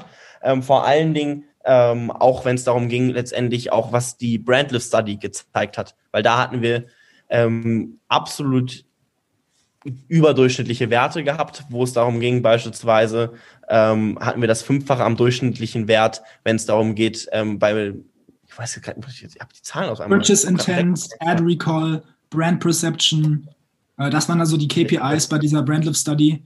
Und da haben wir, glaube ich, zehnmal so gut wie die durchschnittliche Hashtag Challenge performt. Ähm, Habt ihr das gemeinsam mit TikTok aufgesetzt, die Brandlift Study? Die, die Brandlift Study war von Kantar. Kantar. Also ähm, die wurde gar nicht mal von uns sonst irgendwie unseren Daten erheben, sondern die war von Kantar. Und da hatten wir beispielsweise eine 40-prozentige Steigerung, wenn es darum ging, wie wird die Brand gesehen als moderne Brand. Ähm, wir haben, also das war gar nicht mal Teil der Study, wir haben 6000 Profile gezählt von Leuten, die sich das Funny Frisch Logo als Profilbild genommen haben und gesagt haben, sie sind Teil der Funny Frisch Family, haben da mittlerweile über 130.000 Follower. Ähm, der Instagram-Kanal wurde überflutet mit Nachrichten mit ähm, die, die den TikTok-Account leiten sollten, eine Gehaltserhöhung bekommen. und äh, Funny Frisch wurde wirklich als ein Teil der Community gesehen. Wir werden immer noch hundertfach unter Videos markiert, wenn es darum geht, markiere deine drei besten Freunde und sie markieren da Funny Frisch als Brand. Ähm, Katja, die Marketingleitung von ähm, Funny Frisch und Intersnack hatte als Feedback gegeben, sie waren überwältigt von der emotionalen und von den emotionalen Reaktionen, die die Kampagne letztendlich ausgewirkt hat. Und ein, was Besseres kann sich eine Brand nicht wünschen, ähm, was ja auch uns wirklich mega gefreut hat. Ähm, ich finde es äh, sehr, sehr spannend, weil ja Funny Frisch, glaube ich, zu dem Zeitpunkt auch noch nicht wirklich präsent war auf TikTok, oder? Hatten die zu dem Zeitpunkt schon einen eigenen Kanal? Nein. Nee, also, nee, absolut nicht. Also, Haben die jetzt eigentlich einen? Ich habe gar nicht mehr nachgeschaut. Ja, also wir haben den Kanal noch mit den Videos der Kampagne, mhm. aber ähm, es wurde jetzt nicht groß weiter verfolgt, dass wir da noch eine Strategie hinten ranhängen. Aber das sind alles Dinge, die kommen. Ähm, und Funny Frisch wächst halt immer noch stetig weiter, dadurch, dass sie halt eben nie aufgehört haben, Community Management zu betreiben. Was wir halt wirklich, ähm, auch das größte Learning der Kampagne war ähm, dass wir durch dieses Community Management wirklich die Generation genutzen, also zur Generation sprechen konnten und zur Community auf Augenhöhe. Das heißt, wir haben gezielt ähm, Formulierungen verbunden mit wild, cooles Video, Bro, ähm, cool, dass du dabei warst ähm, und auch Emojis genommen haben, Emoji-Kombinationen, wie beispielsweise dieses Auge, Mund, Auge, ähm, um halt einfach klar auch den Content zu driven. Zusätzlich auch noch ähm, so eine neue Art von Owned Media äh, ähm, geschaffen, indem wir halt eben gezielt lustige Kommentare unter großen Creator-Videos gepostet haben, um halt eben eine Reaktion von den Creators, weil man kann bei TikTok auf einen Kommentar reagieren, um halt eben eine Reaktion ähm, von den Creators zu gewinnen, wo wir halt auch Millionen von Aufrufen noch zusätzlich gewinnen konnten, von wirklich äh, von Creators, die über 500.000 Abonnenten haben, einfach nur, bei weil wir lustige Kommentare Bei wem habt ihr das gemacht? Ähm, das haben wir gemacht bei, oh, ich sehe mir die Namen. Volkan VVS. Volkan ein eher kontroverser Creator, aber halt auch ähm, bei eher mal auch Creatoren wie beispielsweise, oh, wie heißt er denn? Ich bin halt echt schlecht mit Creator-Namen, pardon. Ähm, kann ich die Anschlussliste ja. Aber es hat, es hat sogar noch, also was wir gemacht haben, äh, zu dem Zeitpunkt war ein Creator namens Volkan gerade halt total ein Trend. Der hat immer so ein bisschen, im Endeffekt, äh, es haben immer, die Community hat immer gefragt, was wäre, wenn sie macht? Also äh, er ist halt so ein Typ, äh, der, ich weiß nicht, Neil, wie würdest du den beschreiben? Der gerne also wir haben, wir sagen so, Volkan war ziemlich kontrovers zu dem Zeitpunkt, ja. weil er halt ja. eben Content gemacht hat, der klar ähm, übersexualisiertes Sachen provoziert hatte und war ziemlich kontrovers. Hat er gesagt, er hört auf mit dem Content. Dann hat irgendein Funny Frisch Fake Account unter seine Kommentare geschrieben, ähm, äh, jetzt ist Schluss mit dem Content, um ihn halt einfach so hops zu nehmen. Und er hat darauf eine Videoreaktion gemacht. Und dann ähm, hat er sowas gesagt, so, Fanny Frisch, bring doch mal Nutella-Chips raus, damit ich das meiner Laura schenken kann. Und daraufhin haben wir halt einfach dann nö geantwortet. Und dieses Video ist nicht nur auf TikTok viral gegangen, sondern hat auch, ähm, wurde aufgenommen von anderen YouTubern und hat auf YouTube mittlerweile über 300.000 Views generiert. Ähm, hat auf TikTok allein diese Reaktion, ähm, auf TikTok allein die Reaktion hat auch wirklich ähm, mehrere Millionen von Views nochmal generiert gehabt und wir haben dadurch so nochmal so ein gewisses Momentum über, um die Kommunikation geschaffen. Ähm, und Leute haben kommentiert mit, ähm, wer auch immer hinter Fanny Frisch sitzt, hat das Leben durchgespielt und solche Geschichten. also, ja, okay, ähm, das ist auch schon der speichelt. okay, Best-Case-Szenario, sehr schön. Ja. Ähm, ja, man, man merkt, dass ihr da einfach in der Detailarbeit sehr, sehr viele Dinge richtig gemacht habt. Ähm, ich würde gerne noch mal so ein bisschen auf das Element der, der Creator ganz kurz eingehen, weil wir hier im Influence-Podcast sind und das immer sehr, sehr äh, viele interessiert, glaube ich. Ähm, war euch sofort klar, dass das auch äh, quasi ein Element sein muss dessen, was, was Funny Frisch braucht, um auf TikTok akzeptiert zu werden, dass ihr mit Creatoren arbeitet, die euren Content noch mal amplifizieren oder auch selber Dinge erstellen? Ja, also ich glaube, das sollte eigentlich jeder, der auf TikTok eine Kampagne startet, klar sein, dass man ähm, dann auf einmal nicht mit Celebrities von außen arbeiten sollte, sondern von Gesichtern, die man von der Plattform kennt. Das ist einfach so ein bisschen, was TikTok auch allgemein, finde ich, Influencer äh, weitertragen und auch was es stärker macht als beispielsweise Celebrities, ist, dass wir da so einen gewissen Word-of-Mouth-Effekt haben. Ne? Das ist, wir sehen diese Creator mittlerweile als unsere Freunde an als Personen, mit denen wir groß geworden sind, die wir kennen. Wir wissen, was deren Vorlieben sind. Wir wissen, was die gerne machen. Wir wissen, was die feiern.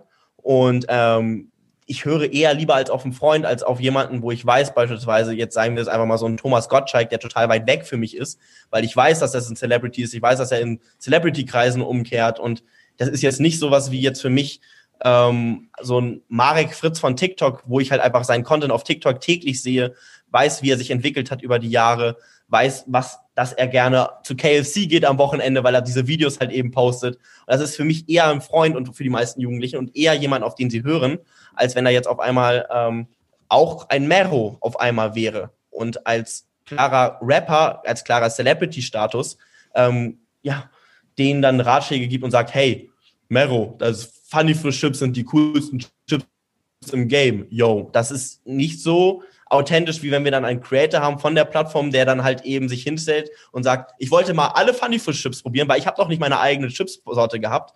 Und das ist viel nahe die Story, als wenn wir jetzt da mit irgendwelchen von außen stehenden ähm, ja, Prominenten gearbeitet hätten. Josh, wie seid ihr dann bei der Auswahl tatsächlich vorgegangen? Habt ihr da bestimmte Kriterien vorher angelegt oder ähm, wusstet ihr quasi schon, weil ihr selber auf der Plattform äh, schon total tief drin wart, ähm, ganz nativ, wer da zu euch passt? Ähm, also es war ja tatsächlich unsere erste Kampagne, von daher war das auch das erste Mal, wo wir Influencer-Verträge schreiben mussten, Influencer-Briefings schreiben mussten, die Rechnung schreiben mussten und auch generell diese ganze Recherche ne, betreiben mussten. Und ähm, ja, wie wir vorgegangen sind, im Endeffekt haben ja, ich hatte dir eben erzählt, dass wir auch so geguckt haben, dass, wir hatten ja gesehen, dass dieser Trend vor allem in Monaten davor, also dieser Lifestyle slash Vlog slash Voice-Over-Trend ähm, Anfang des Jahres 2020 geboren worden ist. Wir haben geguckt, welche Creator unserer Meinung nach ja, da am besten performt haben. Wir haben geguckt, wer unter dem Sound von Airwaves am besten performt hat. Und äh, das kann man ja bei TikTok immer so schön sehen. Von daher, man braucht mittlerweile gar nicht mal ein super komplexes, eine super komplexe, komplexes Influencer-Datenbank-Tool, sondern bei TikTok ist das Schöne, du kannst auch einfach mal in die Suchleiste eingeben, irgendwelche Keywords eingeben und äh, der Algorithmus wird dir dann auch einfach wirklich die passenden Videos und die passenden Creator dazu finden. Von daher, ähm, ja, sehr unkompliziert, wie wir es gemacht haben sehr simpel, aber einfach sehr, sehr effektiv, würde ich mal behaupten. Und der Hashtag hat, glaube ich, mittlerweile fast eine Milliarde ähm, Aufrufe erzielt, habe ich eben nochmal nachgeschaut. Ja. Ne? Ihr seid auf einem guten Weg, die noch zu knacken. Yes. Das wäre cool. Schaut ihr schon noch darauf, so wie es noch steigt? Oder? Ja, aber ich habe da jetzt beispielsweise auch seit zwei, drei Wochen, glaube ich, nicht mehr drauf geschaut. Okay. Äh, aber äh, das hat, man muss ja auch äh, diese ganzen ähm, Hashtag Challenge, Challenge Views mit so ein bisschen Vorbehalt auch ein bisschen sehen, weil äh, das heißt ja auch nicht direkt, dass da irgendeine Werbewirkung erzielt worden ist, sondern das heißt auch einfach nur, dass da äh, der Hashtag Funny Frisch Moment in die Caption eines Videos geschrieben worden ist, auch wenn das nicht zwingend was mit der Brand zu tun hat. Von daher muss man ja auch immer unterscheiden zwischen eigentlicher Werbewirkung und wie viele Views jetzt irgendeine Challenge bekommen, bekommen hat. Deswegen war auch diese Brand Study so wichtig und deswegen war es auch wichtig für Funny Frisch, dass die gemacht wird. Ja, vor allen Dingen aber auch, was wir immer als höchste mit KPI sehen bei so einer Kampagne ist, wie oft wurde der Sound benutzt. Im Schnitt ja. gehen wir bei deutschen Hashtag-Challenge-Kampagnen von einer Soundnutzung von 800 bis so 2600, 3000, wenn es wirklich gut läuft, ab. Dann haben wir ein paar Ausnahmen, die 6000 hatten. Und wir haben ähm, letztendlich insgesamte Sound-Users gehabt von ungefähr jetzt mittlerweile über 15.000, ähm, womit wir natürlich auch für uns ganz neue Maßstäbe gesetzt hatten. Und wenn wir das auch vergleichen mit beispielsweise ähm, aktuellen ACES-Kampagnen, die global war, also auch in den Staaten, wo die Community ja noch viel extremer und viel größer ist. In Staaten haben wir ungefähr so 300 Millionen aktive Nutzer. Ähm, in der EU allein haben wir 100 Millionen. Und selbst diese globale ACES-Kampagne ähm, hat mittlerweile so 6000 Sound-Uses und die ist jetzt auch schon zu Ende. Also ähm, waren wir wirklich überwältigt damit, wie viele Videos wir letztendlich auch gewinnen konnten. Und das lässt sich auch ganz klar noch nochmal auf dieses Management-Aspekt auch zurücklaufen und dass der Song auch wirklich nahe für die Community erstellt wurde. Das heißt, das, was wir eigentlich immer sehen, auch neben, dass wir auf Augenhöhe kommunizieren, ist dieses Community-First-Aspekt. Das sehen wir bei allen Bereichen, die wir haben. Wir wollen in die Community reinsprechen, wir sprechen mit der Community und wir sehen auch Funny Frisch als Teil der TikTok-Community jetzt. Wenn man im, die Leute haben dann angefangen, in den Livestreams von großen Creatoren zu fragen, was ist deine Lieblings-Funny Frisch-Sorte? Also wirklich Creator, die auch nichts mit der Kampagne zu tun haben, war es auf einmal der Nutz, also der, also der Community war es auf einmal wichtig zu wissen, hey, Yunus Saru, was ist eigentlich deine Lieblings ähm, Funny Frisch Sorte? Einfach mhm. nur, weil die Funny Frisch dann so im Kopf abgespeichert haben. Das Ding ist halt auch einfach, ähm, es ist ja sowas unglaublich Besonderes für äh, ja, die TikTok-Community, dass da eine Brand so nah mit, ne, mit der Nutzerbasis, mit dieser Community auch in Verbindung getreten ist. Ähm, und wenn du schon, ne, ich meine, wir hatten da teilweise wahrscheinlich 10- bis 12-Jährige, die noch nie mit irgendeiner Brand in Kontakt getreten sind, für die ist das was total Besonderes. Und ne, wenn man die auch durch Kommentare eine gewisse Wertschätzung gibt, äh, eine gewisse Anerkennung für das, was die machen, dann freut die das total. Es motiviert die. Die schreiben dann irgendwas wie von wegen, boah, ich gehe mir jetzt erstmal drei Chipstüten kaufen oder so. Also die sind super begeistert und das ist auch so ein Punkt. Ne? Äh, wie spricht man mit Werbung unsere Generation an? Ja, eben mit Interaktion und Kommunikation auf Augenhöhe. Ja, ich glaube, ihr habt da jetzt gerade ähm, so in den letzten 15 Minuten ähm, ein bisschen deutlich gemacht, wie wie herausfordernd es aber auch sein kann, es richtig zu machen. Ihr habt das jetzt alles so nebenbei erzählt, aber eigentlich sind da, glaube ich, sehr, sehr viele handwerkliche Schritte dabei, die vielleicht andere Marketer, die jetzt gerade vor der Herausforderung stehen, eine Marke auf TikTok zu bringen, ähm, vielleicht so ein bisschen auch unterschätzen in ihrer ähm, ja, Bedeutung und auch in der Komplexität, die es dann eben braucht oder ja, die man da erstmal lösen muss, um das Ganze auf die Straße zu bringen. Ich habe jetzt eben, als ihr erzählt habt, mir so ein bisschen aufgeschrieben, okay, was braucht man denn alles? Ähm, ich glaube, es hat bestimmt geholfen, so ein bisschen, äh, dass Funny Frisch natürlich schon eine bekannte Marke war für alle, ne? Und dass es ein Produkt ist, was jetzt irgendwie niemandem wehtut, wo jetzt keiner überzeugt werden muss, ähm, dass äh, Chips irgendwie lecker sind oder so, ne? Aber trotzdem eben dann die Herausforderung, tatsächlich diese Brand auch irgendwie so ein bisschen lovable zu machen, attraktiv, äh, dass ihr eben diesen Community Insight überhaupt erstmal generiert habt und das auch zum Thema der ganzen Kampagne gemacht habt, ne? Diese Moments tatsächlich dann auch äh, zu greifen und so inhaltlich zur Plattform zu machen. Dann aber eben auf die visuellen Trends zu setzen, Creator zu suchen, die nativ auf der Plattform sich ganz organisch bewegen, einen eigenen Song produzieren und nicht einfach auf so einen 0815 Werbejingle oder so zurückgreifen, der irgendwie gar nicht da reinpasst. Ähm, und dann Community Management tatsächlich auch zu machen, das also nicht einfach dahin zu stellen und dann quasi einfach so zu senden und zu sagen, so jetzt hier viel Spaß und das dann eben auch noch gleichzeitig noch weiter zu, zu nutzen und zu amplifizieren durch die, äh, die Owned Media Sachen, die ihr gemacht habt. Ne? Und dann fliegt es irgendwann vielleicht, wenn man Glück hat. Aber das sind ja ganz, ganz viele Einzelschritte. Ja, vor allen Dingen aber nochmal zu Community Management zu sagen, das ist nicht zu unterschätzen.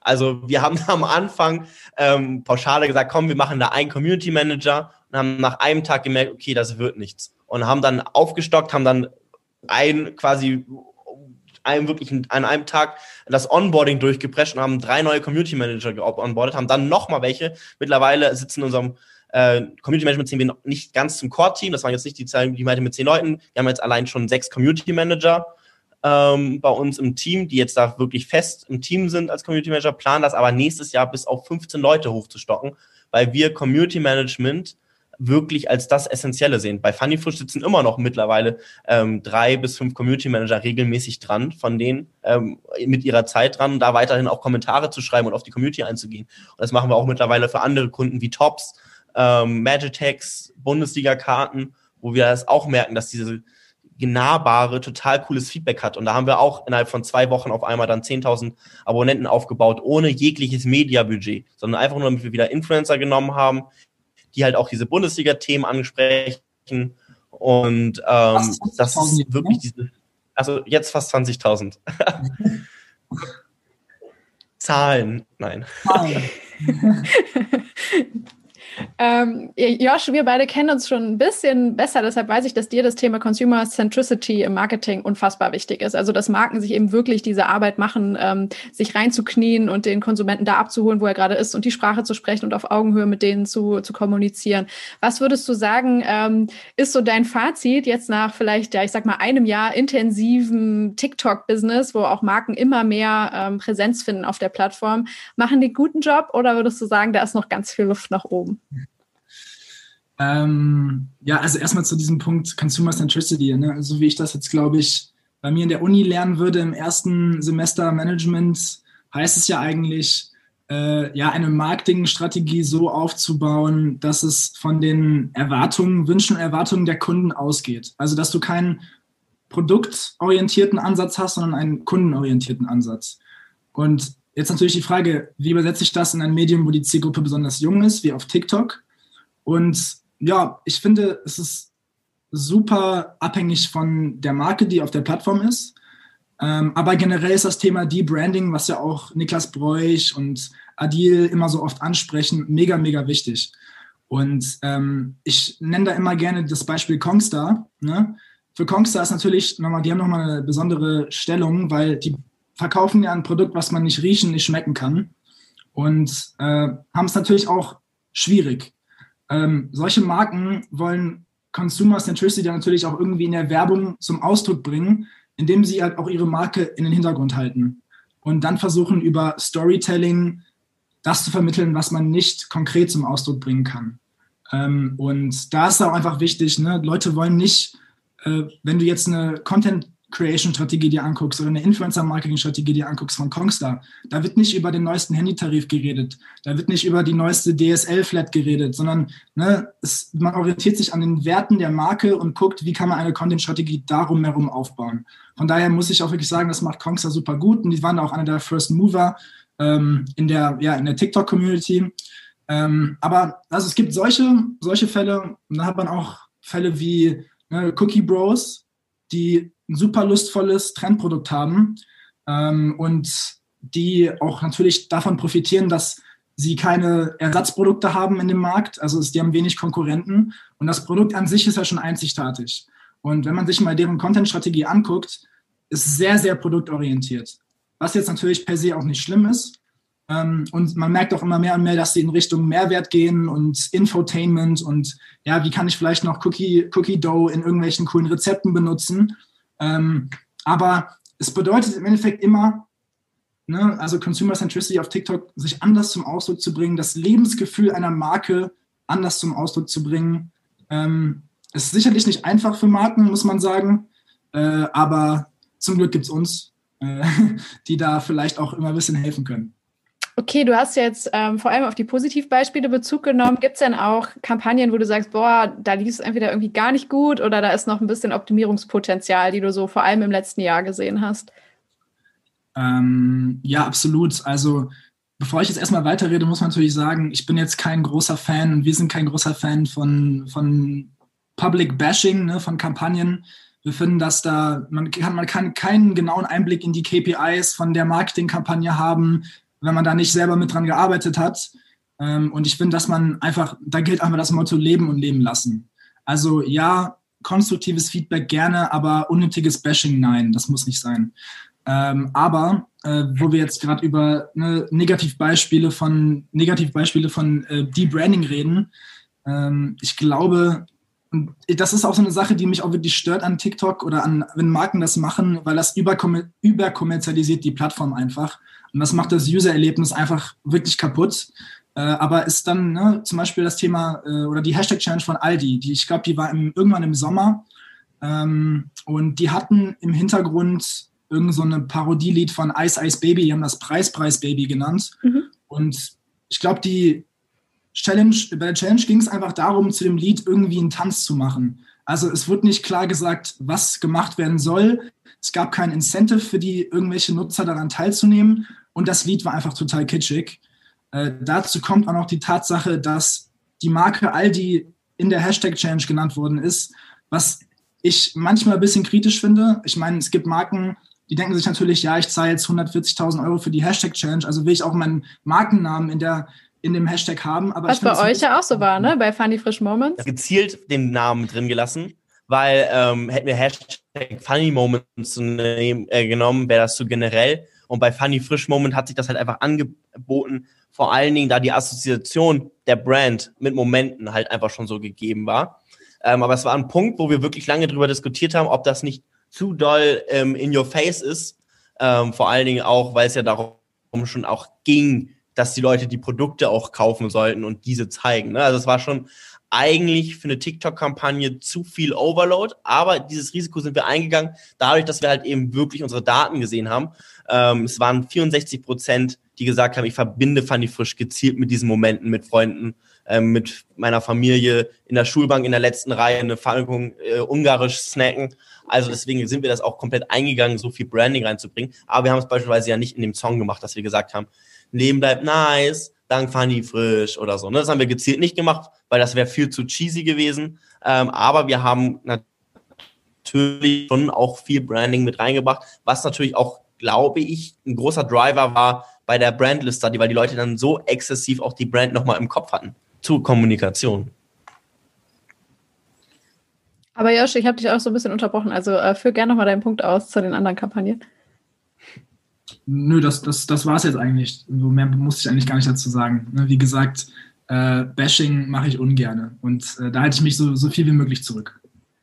Ja, ich meine, es gab ja wirklich so eine, eine Phase, hatte ich das Gefühl, ganz am Anfang, ähm, wo, wo LinkedIn wie so eine Art Begleitkanal zur TikTok-Aktivität von Werbetreibenden irgendwie benutzt wurde, ne? wo, wo sehr, sehr viel auch an Wissen geteilt wurde, an Insights, so was äh, die ersten Schritte auf der Plattform anging. Und am Anfang habe ich das noch als super, ähm, ja, ich weiß auch nicht, konstruktiv irgendwie erlebt oder zumindest relativ ehrlich. Und es, es bilden sich jetzt halt verschiedene Lager oder auch so eine Art, äh, vielleicht, ja, wie du schon sagst, vielleicht eine Art Bashing-Culture oder so, weil sich ähm, Einzelne dann äußern zu Kampagnen oder wie auch immer, die vielleicht keine Einblicke haben ne, in äh, das, was im Hintergrund abgeht, wie ihr schon sagt. Das war ja auch bei unserer, bei Funny Frisch Moment so. Und das ja. hat mich ja auch so gestört äh, daran. Ne, wir haben am Anfang der Kampagne ne, gezeigt, dass wir jetzt das mit Funny, mit, die, mit Funny Frisch die Zusammenarbeit begonnen haben und dass die Hashtag Challenge gelauncht worden ist. Und dann liest man natürlich wieder in diesen LinkedIn-Kommentaren irgendwelche Kommentare von wegen, wir wissen nicht, wie man die unsere Generation richtig bespielt wie man unsere Generation richtig erreichen kann oder dass, äh, was weiß ich, die Creator-Auswahl schlecht war und dass es nicht gut angekommen ist. Ich, da gab es jemanden, der hat sie am ersten Tag. Am ersten Tag, ich fand das unverschämt. Wie er kann man hat am ersten sagen? Tag die Kampagne als Flop bezeichnet. Und okay. wenn man jetzt ja. zurückblickend auf die Kampagne guckt, ähm, ja. Hast du nicht sogar noch mit, mit einer Person da telefoniert, Neil, danach? Ja, weil der hat das, der ist so auch ausführlich, also der hat wirklich, der wurde fast beleidigend und hat dann auch noch ähm, in seiner Kritik auf einmal unser Ansprechpartner bei Intersnack markiert, um halt einfach richtig Stress reinzukriegen. Aber ähm, wie man auch so schön sagt, mit Worten kann man das dann auch schon irgendwie regeln. Und das fand ich auch sehr schön. Äh, zum Ende hin wird jeder ähm, Gast im Podcast gefragt, wer seine oder ihre persönlichen Influencer sind. Und das würde ich auch euch gerne fragen. Vielleicht auch ein bisschen verbunden mit der Frage, wen schätzt ihr gerade als TikTok-Creator am stärksten ein? Und dann, wer sind die ein, zwei, drei Creator oder Influencer, die euch in eurem Denken und Handeln tatsächlich maßgeblich beeinflussen? Josh, vielleicht fangen wir mal mit dir an.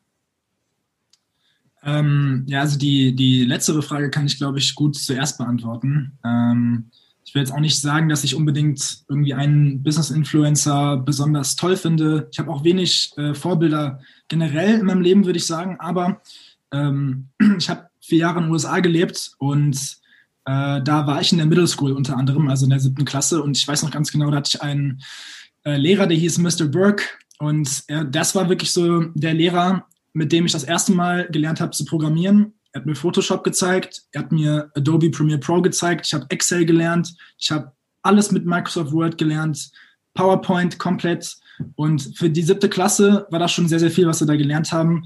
Wir haben es auch immer gesagt, ähm, ja, wenn man einen Traum hat, dann muss man einfach nur alles tun, um den zu erreichen. Und er hatte, ich weiß noch ganz genau, das war auch, glaube ich, das erste Mal, wo ich so mit Unternehmertum in Kontakt getreten bin hat er einen Schüler aus der Highschool, Mohamed Adib hieß der, äh, in den Unterricht reingebracht. Und äh, er hatte nämlich gerade erfolgreich eine App selber entwickelt und sie für, ich glaube, fast 500.000 Dollar damals verkauft. Und für einen Elfklässler war das schon was super Besonderes. Äh, und ich als Siebtklässler fand das natürlich umso begeisternder. Und ich glaube, das war so der Moment, wo ich mir dachte, hm, das ist vielleicht äh, ein Weg für mich, äh, den ich gerne gehen würde. Und jetzt hat sich auch herausgestellt, dass das wirklich so war. Und ja, bis heute bin ich noch in Kontakt mit Mr. Burke. Das finde ich ganz cool, auch wenn das jetzt ungefähr, ja, ich glaube, sieben, acht Jahre her ist. Äh, aber echt cool. Schöne Story. nee, wie ist es bei dir? Ah, ich soll auf, äh, ich nehme auf. Ähm, ich bin da immer ganz schwierig, was das angeht mit solchen, äh, wem finde ich am meisten Natürlich auf der einen Seite ähm, sehe ich meinen Vater auch als eine klare Inspiration.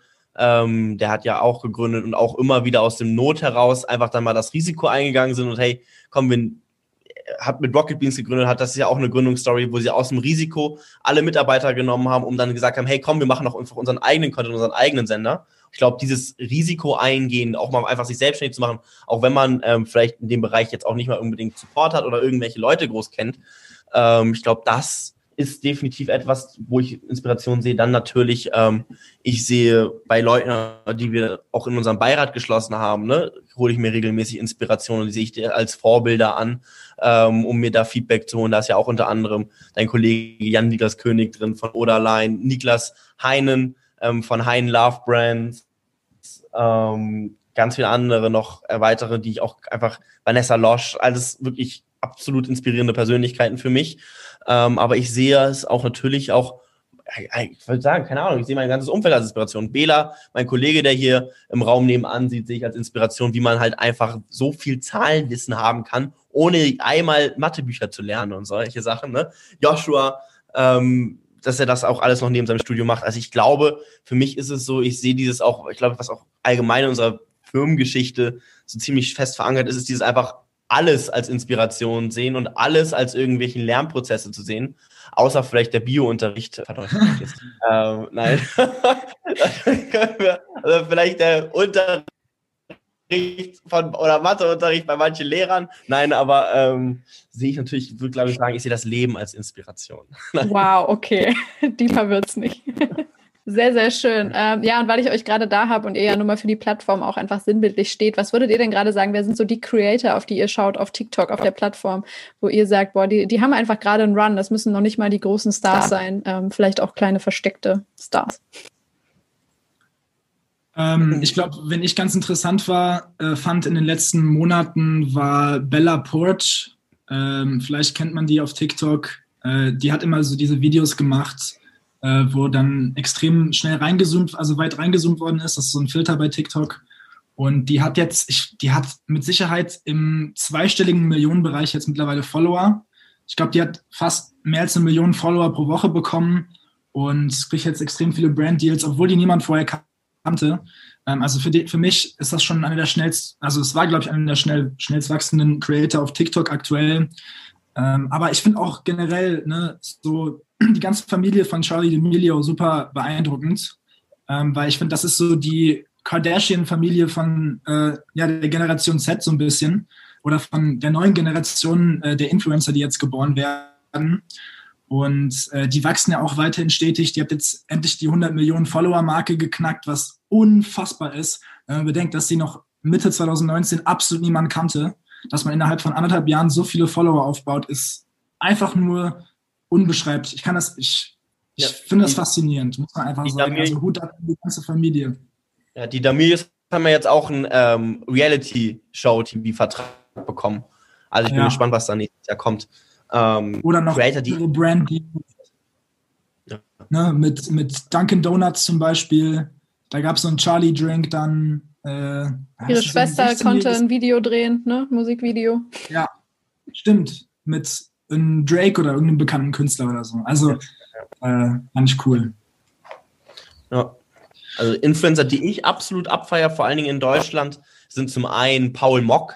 Paul, ähm, der macht immer diese Allmann-Memes quasi. Mit dem Papa. Ähm, genau, mit dem Vater ähm, Joachim, glaube ich, ähm, das war, hat auch absolut sensationelles Wachstum hingelegt, ähm, der Junge in den letzten Monaten. Und andere sind zu einem, den ich auch immer cool finde, sind Mar äh, ist Marek Fritz. Der performt häufig bei Werbevideos einfach besser als mit seinem normalen Content, was absolut erstaunlich ist. Ähm, und der macht da auch wirklich eine super Kommunikation zur Zielgruppe, bindet sie ein, ist nicht nur bei einem seinen Videos aktiv, sondern man sieht ihn auch dauerhaft bei anderen Content Pieces in den Kommentaren, interagiert beispielsweise mit Funny Frisch, haben wir da auch eine sehr starke Interaktion mit ihm auch unter anderen Videos gehabt. Ähm, beispielsweise auch, er hat eigentlich zu einer ganz anderen Brand gesprochen. Wir haben trotzdem als Funny Frisch da kommentiert und er ist darauf eingegangen, was halt einfach auch nochmal natürlich, also für uns mega war, hat uns auch damals auch dann nochmal Appreciation per, äh, Link, äh, per LinkedIn, sage ich schon, per TikTok DM geschrieben. Also Marek sehe ich da definitiv auch als einen sehr starken Creator an. Wem ich auch als allgemein super starken Influencer sehe, ähm, vor allen Dingen in der Gen Z, ist ähm, David Dobrik.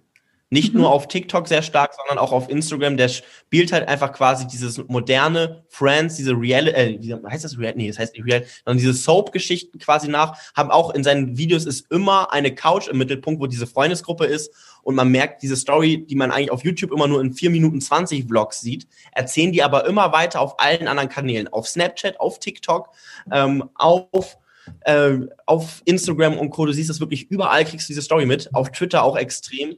Ähm, beispielsweise hatten sie eine Kooperation mit Borat und haben dann halt eben diese Borat-Clips aus diesem Vlog, den sie mit Borat aufgenommen haben, haben sie trotzdem die Geschichte und auch viel mehr Insights auf TikTok dann noch hochgeladen, wo es auch millionenfach geliked wurde. Also das ist definitiv jemand, der, finde ich, dieses Influencer-Game und diesen Influencer auch als Freund anzusehen, auf eine ganz andere Ebene gebracht hat.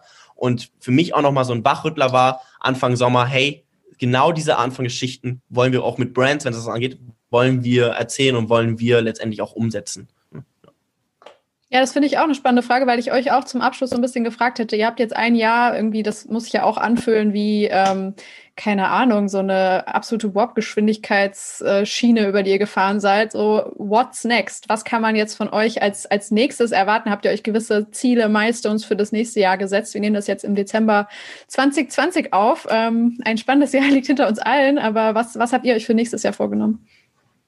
Ja, also, äh, soll ich übernehmen, ja, Joshua? Ich, ich glaube, ich glaub, was, generell, was wir uns natürlich vorgenommen haben, einfach aufgrund der Tatsache, dass unser Geschäftsmodell nicht so leicht zu skalieren ist, ne? Aller, also außer durch mehr, mehr Manpower, ist halt einfach irgendwie nochmal ein zusätzliches skalierbares Produkt neben Play the Hype zu finden, was wir parallel dazu vermarkten können. Ähm, was genau das jetzt sein wird, werden wir jetzt noch sehen nächstes Jahr. Aber ich will jetzt auch nicht allzu viel verraten. Äh, von daher ähm, hoffe ich mal, dass ja, werden, werden wir sehen. Wir werden sehen. Äh, Neil, willst du noch irgendwas sagen? Oder? Was wir ja verraten können, ist ja beispielsweise, wir haben uns natürlich wie alle Unternehmen, wir haben jetzt dieses Jahr schon unser Umsatzziel quasi erreicht und das Umsatzgoal erreicht, haben wir natürlich auch für nächstes Jahr noch höhere Umsatzziele gesteckt, ähm, haben vor allen Dingen uns, ähm, was das Team angeht, dass wir unser Team aufbauen wollen, weiter ausbauen wollen, ähm, da Ziele gesetzt, auch was die Culture im Team angeht, ähm, haben gesagt, wir wollen weitere Produkte launchen, unter anderem unser Trendradar, was für Q, Ende Q1, Q2 ansteht, wo wir halt wirklich ähm, immer wieder, wo wir wirklich wöchentliche bis zweiwöchige Reports rausliefern, dann noch zusätzliche Sessions anbieten werden, äh, wo wir diese Daten erklären. Das sind alles Dinge, die bei uns noch anstehen. Ähm, gucken, wo es uns hintreibt. Ne? Also das ist definitiv was. Eine Sache, das größte Ziel ist, den Spaß daran nicht verlieren. Ne? Oh das ist doch schön. wie viele Leute seid ihr eigentlich jetzt gerade, wenn du sagst, ihr, ihr, sucht auch noch andere? Wie viele kann man als Play the Hype bezeichnen? Also Play the Hype Core Team sagen wir immer, sind so, es kommt halt immer darauf an, manchmal fallen halt wirklich Leute dann für zwei, drei Wochen weg, weil sie halt wirklich in Klausurenphase stecken oder sowas. Aber im Core-Team sind wir so sieben bis zehn Leute mit noch weiteren Community-Managern, aber da suchen wir, was wir stetig suchen, also Bewerbungen gerne per Mail ähm, Influencer Manager suchen wir gerade sehr stark. Ähm, da im Teamausbau. Wir suchen auch weiterhin weitere Jugendliche, die sich weit, äh, die sich in der Marketingwelt ähm, zurechtfinden wollen. Also wir haben ganz viele Praktika Praktikastellen offen. Ähm, dazu aber auch immer einfach gerne uns beide auf LinkedIn adden, so wie unsere anderen Kollegen Jakob oder auch Bela. Das ist ja so quasi die Gesellschaftertruppe, sagen wir immer. Ähm, aber bei uns gibt es auch, ja, das sind alles so Dinge, wo wir selber noch stehen. Ne? Wie bauen wir äh, unsere Kultteam auf und solche Sachen da auch weiter zu festigen und solche Geschichten zu bringen. Das sind alles Ziele für nächstes Jahr, dass wir halt immer auch weiter nachhaltig auch wachsen. Ne? Ja, und da haben wir uns ganz organisch schon hin zur letzten Frage entwickelt, äh, die jeder Gast immer gestellt bekommt. Ähm, ihr hattet auch die Chance, eine These mitzubringen oder euch jetzt im Gespräch eine zu überlegen. Was kann man denn gerade bezogen aufs Influencer-Marketing vielleicht so als ähm, mutigen ähm, Ausruf mal prognostizieren für die nächsten Monate oder auch Jahre, was im Influencer-Marketing so passiert? Wenn ich vielleicht mal ganz kurz die erste These hier übernehmen könnte. Also ich habe ähm, jetzt, ich würde jetzt einfach sagen, dass, ne, dass wir vor allem sehen werden, dass E-Commerce zu Social Commerce wechseln wird. Also ähm, die Art und Weise, wie gekauft wird, wird sich total ändern. Äh, wird auch übrigens eine Bedrohung für Amazon sein. Aber ähm, ne, die Budgets, die wir jetzt heute in SEO, SEA oder Paid Social stecken, werden morgen die Budgets sein, die wir ins Influencer Marketing und Social Commerce investieren. Äh, es wird jetzt auch bei TikTok immer mehr und mehr In-App äh, äh, Shopping-Optionen möglich. Auch auf Instagram werden wir das sehen. Und ähm, genau, also E-Commerce wird zu Social Commerce, behaupte ich. Ja, das ist die These, die wir auch allgemein intern stark verfolgen. Wir bauen jetzt quasi uns auch schon Strukturen auf dafür. Ähm, wir sehen Social Media Plattformen oder wollen auch gewisse Plattformen so aufbauen, dass das ist das moderne HS24, das moderne QVC, wo wir halt eben normalerweise früher beschallt wurden mit Produktverkäufen. Sehen wir ja jetzt quasi schon, nur dass wir halt eben, wenn man auf Plattformen wie Dojing guckt, die chinesische Version von TikTok, da ist es schon seit Monaten gang und gäbe, dass wir ähm, direkt in der App machen können und das auch nativ in der Notification-Zeile, wo man normalerweise die Likes bekommt, kriegt man ein Update zu seiner Bestellung. Wir haben, ähm, ich habe mit einer Creatorin gesprochen aus ähm, aus China, die halt eben eine Familie hat. Das Haus ist zweigeteilt. Oben macht sie die ganze Zeit Influencer-Videos und zeigt ihre Influencer-Wohnung und Pflanzen halt vor allen Dingen viel und macht darüber Content. Und unten ist die Familie und verpacken die Pflanzen als Bestellung und schicken die Sachen raus. Ich glaube, genau dahin entwickeln wir uns, dass die Influencer halt auch wirklich mehr zu diesen QVC-Moderatoren werden. Wie ich auch schon gesagt hatte vorhin, dass es wir ähm, dass das ja quasi Freunde sind. Ich kaufe eher was von einem Freund, was mir empfohlen wird, als wenn wir da wirklich so ein Celebrity hinstehen haben. Und es ist halt auch nicht nur dieses moderne QVC, was wir dann haben, sondern auch wirklich vielleicht endlich mal dann die Creator, die es richtig machen, authentische. Ne? Weil ich glaube, wenn ich mir das an, also wenn ich mir normales Fernsehshopping angucke, finde ich das nicht authentisch. Also es ist definitiv nicht etwas, wo ich eigentlich sagen könnte, ich möchte zwei Stunden zugucken und mir da Produkttipps geben, so, weil die, was kann diese Pfanne alles, soll ich machen, ne? Eher dann jemanden haben, der zeigt, hey, guck mal, ich mache mir gerade hier mit meiner Pfanne ähm, Steaks und das sind die besten Nackensteaks, die ich je gegessen habe, da die Pfanne so toll beschichtet ist. Ähm, jetzt ploppt auf einmal dann die Pfanne unten auf und ich kann sie direkt in TikTok kaufen. Ne? Also das ist dann schon authentischer, als ähm, wenn wir da jetzt auf einmal, ich weiß, kenne keinen QVC-Moderator, no front. Von daher würde ich sagen, ich glaube, ne, an, ein Appell vielleicht an die Zuhörer, äh, die auch ne, für irgendwelche Brands arbeiten. Die Marken, die das jetzt alles anerkennen und sich jetzt erfolgreich auf TikTok platzieren, bauen sich im Endeffekt einen eigenen Marktplatz auf für die Zukunft. Und das ist extrem wichtig. Und ähm, wer das verpasst, verpasst eine Riesenchance. Ganz einfach. Ja, großartig, Hammer. Ich danke euch für diese auch zum Schluss nochmal sehr spannenden Insights und Einblicke und Prognosen und vor allem für eure Zeit. Ähm, cool, dass ihr dabei wart. Hat mir viel Spaß gemacht. Danke. Danke für die Einladung. Ich ähm, freue mich immer wieder auf den Austausch. Das ist immer das Beste. Das ist das, was ich auch wirklich sagen würde, was ein, mich mit am meisten eigentlich antreibt persönlich. Austausch mit anderen. Das war der Talk. Ich hoffe, es hat euch Freude bereitet. Folgt den beiden auf jeden Fall auf den verschiedensten Kanälen, LinkedIn, Instagram, wie sie es eben schon erwähnt haben. Ähm, und außerdem auch gerne bei Clubhouse, falls ihr auf der App unterwegs seid. Ich glaube, in den nächsten Tagen, Wochen wird sie auch für Android eröffnet, falls ihr aktuell noch äh, keine Möglichkeit habt. Das ist äh, auf jeden Fall gerade in Arbeit. Dann ist es auch kein limitierter Beta-Phasenraum mehr. Ähm, kann ich euch auf jeden Fall nur empfehlen, auch wenn es sehr, sehr anstrengend ist tatsächlich. Aber in Lockdown-Zeiten hat man ja vielleicht abends eh ein bisschen wenig zu tun und kann sich dann dort herumtreiben. Da werde ich jetzt auch in Zukunft immer ein paar Nachbesprechungen und Hörerinnen-Treffen machen. Ähm, hört also gerne rein, schreibt mir, wenn ihr Interesse daran habt, euch mal ähm, ganz abseits vielleicht auch von Marketing-Themen oder Influencer-Marketing persönlich auszutauschen. Würde mich auch total freuen, mal noch mehr Leute kennenzulernen, die diesen Podcast regelmäßig hören und mal zu schauen, wer ihr eigentlich so seid. da bietet diese App auf jeden Fall ganz tolle Möglichkeiten, vor allem auch für Podcaster und Communities drumherum. Vielen, vielen Dank fürs Zuhören diese Woche und hoffentlich bis zum nächsten Mal. Macht's gut.